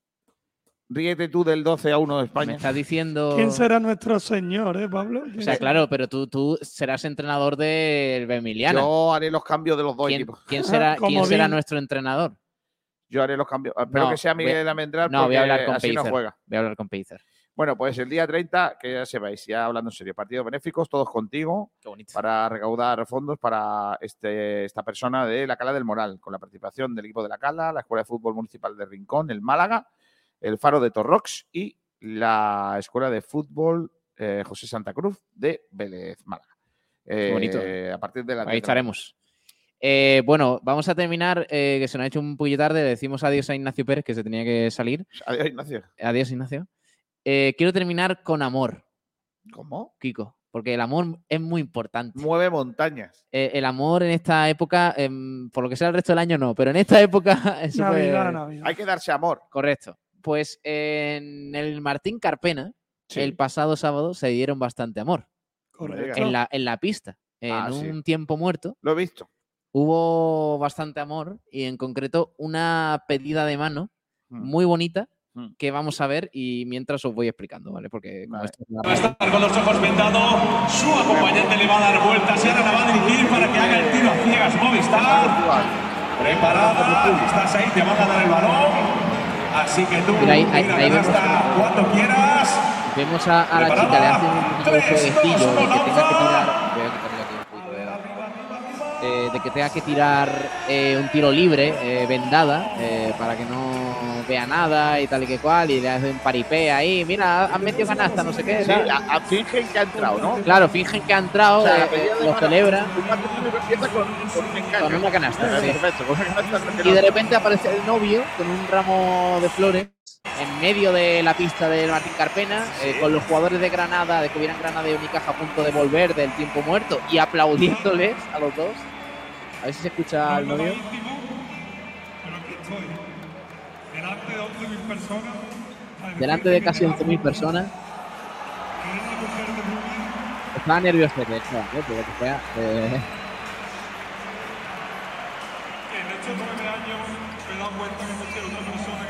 Madre mía. Es que por lo que sea, eh, es un sitio bonito, ¿eh? El ¿eh? Y cualquiera le dice que no. Claro, es que ahí está, míralo, ahí, ahí lo tenemos. Eh, Mira cómo aplauden los granadinos, ¿eh? míralo, míralo, claro. Falta de canasta. pues Si bueno, eso fuera. Cádiz, eso fuera Cádiz sería un anime el de esta noche, va. No, hombre, No, no, no. Ahí está. Pues nada, hubo sí, hubo un sitio. Qué bonito. ¿eh? Lo que hay que hacer para. Madre mía. Para casarse. Eh. ¿Tú lo harías, Camacho? No. Mira, mira, mira a David Kravis. Mira a David Kravis dándole la palma en la espalda al novio. tú. Mira, mira, mira. Mira, mira. Muy bien, muy bien. Vale, vale. Te la has ganado, chaval. Esta noche. Hostia, va a no había visto a David Kravis. Eh, Camacho, ¿tú lo harías? Bueno, por vergüenza, no, que me daría igual. O sea, ¿vale? que, que tú Ah, vergüenza no tienes en pedirle el matrimonio a alguien así. Hombre, es un evento importante, pero que. Pablo, ¿tú? Eh, yo sí, yo sí, claro, por supuesto. Y en el Carpena más todavía. Lo que pasa es que me tocaría trabajar eh, por lo que sea y seguramente no podría. No podría, tendría, que, tendría que pedírselo a Sabatel. Oye, que mira, que, que Pablo está en el estudio. Oye, pon, pon publicidad que voy a bajar un momento. eh, Mira, que Pablo está en el estudio, pero que quiere casarse contigo. Que, que él ¿Qué está le dice? Está guapo, ¿eh? es, No, eso, yo- es eso poner a Juan Durán dirigiendo. que claro, Claro. puede haber problemas. Claro, Juan Durán igual la puede liar. Eh, yo personalmente no lo haría. Y mira que no tengo vergüenza ninguna, ¿eh? O sea, no, no lo haría porque. Yo creo que algo íntimo, fíjate. Sí, yo creo que lo esas desde ese cosas. punto de vista. Pero yo No lo, sé. lo único por lo que no lo haría, fíjate, ¿eh? es porque si me dice que no, la que se puede liar. Hombre, claro. O sea. Pero tú ya vas con el terreno Claro, pero ya está ganado, tanteado. ¿no? ya, ya está ¿Se ha tanteado. planteado alguna No vez? es la primera vez que alguien le pide casarse a otra persona y le dicen que no, ¿eh? Hombre, porque la otra persona no se lo esperaba ya, pero que... No, es la primera vez que, que te dejen tú pones en. YouTube eh, petición de mano que sale mal y seguro que hay vídeos de, cuantas. en sitios guapos en donde sale Bueno, que no. ¿eh? Hace dos semanas o tres, el torero Juan Ortega, media hora antes de su boda, Se llamó- fue, se fue. Pero no, eso tiene un una giro. segunda oportunidad, ¿eh? Sí, pero eso tiene un girito. Es que se lo dijo un cura. Sí, sí. Es Que que, le le dijo dijo, un si cura. tienes dudas, no te cases. Que eso fue un cura. El Y dijo- culpable fue el cura. Y diría, pues verdad, si lo dice el Hombre, si cura, duda. pues, ya ves, Eso palabra del Señor. El Málaga, cuando tenía dudas, le pasaba eso. Ante la duda, ya sabes. Efectivamente. Bueno, mañana. eh, que es- este es el tono que yo quiero para mañana para el programa. Adiós. ¿Vale? Entonces, mañana, a partir de las 9, estoy yo aquí dándolo todo. Mandando ya. Eh, A las 9 empezamos. a las 9 empezamos. Pablo, lo de ¿Estás loco? madrugar, yo sé que tú no... Mañana ¿Estás empezamos. loco a... o qué?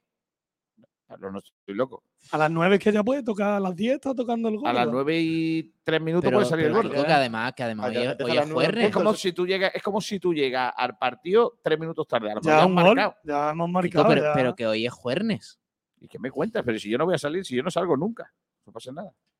Bueno, Ayer- mañana ayer- viernes ayer- habría que... Voy a contar una cosa, anécdota buena. Eh, ayer me dice mi, mi señora, mi santa esposa, Mi señora. a la que yo le pedí matrimonio en sitios raros, pero no en ese, no en el Carpena. Eh, me dice, oye, mañana vamos a ir a comprar, que tenemos que comprar cosas de Navidad, Vale, ¿vale? vale. Y le digo yo, mañana, mañana tengo la comida de No la puede radio". ser, no puede Y me dice, bueno, pero si tú para las cuatro y media, cinco ya has terminado, ¿no? La sobremesa. Y claro, porque yo le digo, como ella sabe que yo no salgo, no bebo ni nada de eso, ella cree que yo mañana voy a recogerme temprano. No. Y yo le dije, pero es que los chavales no lo voy a dejar solo allí. No, no, pero tú te vienes. No, no, no. Y tuvimos una- unas Uf. cuantas palabras con esto. Bueno, si necesitas una llamada. Claro, como. vale, Camacho. Que te salve. Gracias, Camacho. Cuando llames a mi, a mi esposa te dirá, oye, ¿quién es el señor este que habla como Joaquín Sabina?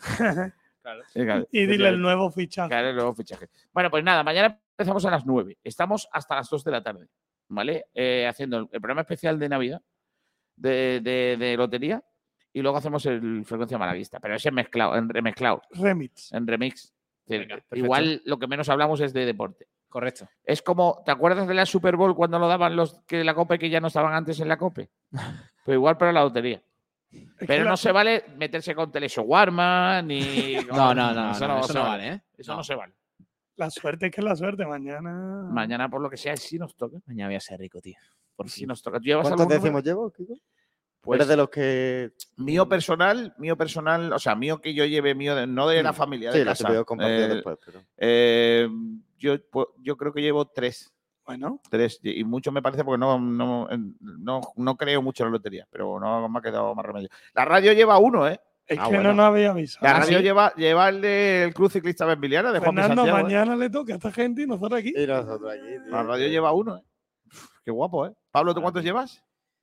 Yo, bueno, yo- claro, lleva- bueno, yo llevo uno del Camino a Santiago eh, que hice. Me encontré un sitio allí y digo, este, es- este es bueno. Si toca, te lo vuelve a hacer, ¿no? El Este, camino, este ¿no? sitio raro, este sitio raro eh, ya- con ya lo poca hace- luz, ya lo hace inhóspito. en un Rolls Royce. Ya. Y luego mi madre pues tiene unos cuantos, pero yo a mí no me gusta mucho, la verdad. Bueno, en fin, yo qué sé. En plan, sí, Dice me gusta. Adri82 que llevamos, que lleve a todos a hacer la compra y acabamos antes. Correcto. Eso estaría bien. Totalmente. Terminamos los mandados. Para que tu ya. mujer ya nos mande a freír espárragos, ¿no? Los deberes de la radio. Claro que sí. Bueno, pues nada, mañana empezamos a las 9 y terminamos a las 2. Hasta mañana a todos, ¿eh? Eh, sé felices, portaos bien, ¿eh? Adiós. Suerte mañana. Adiós. Adiós. Hasta mañana.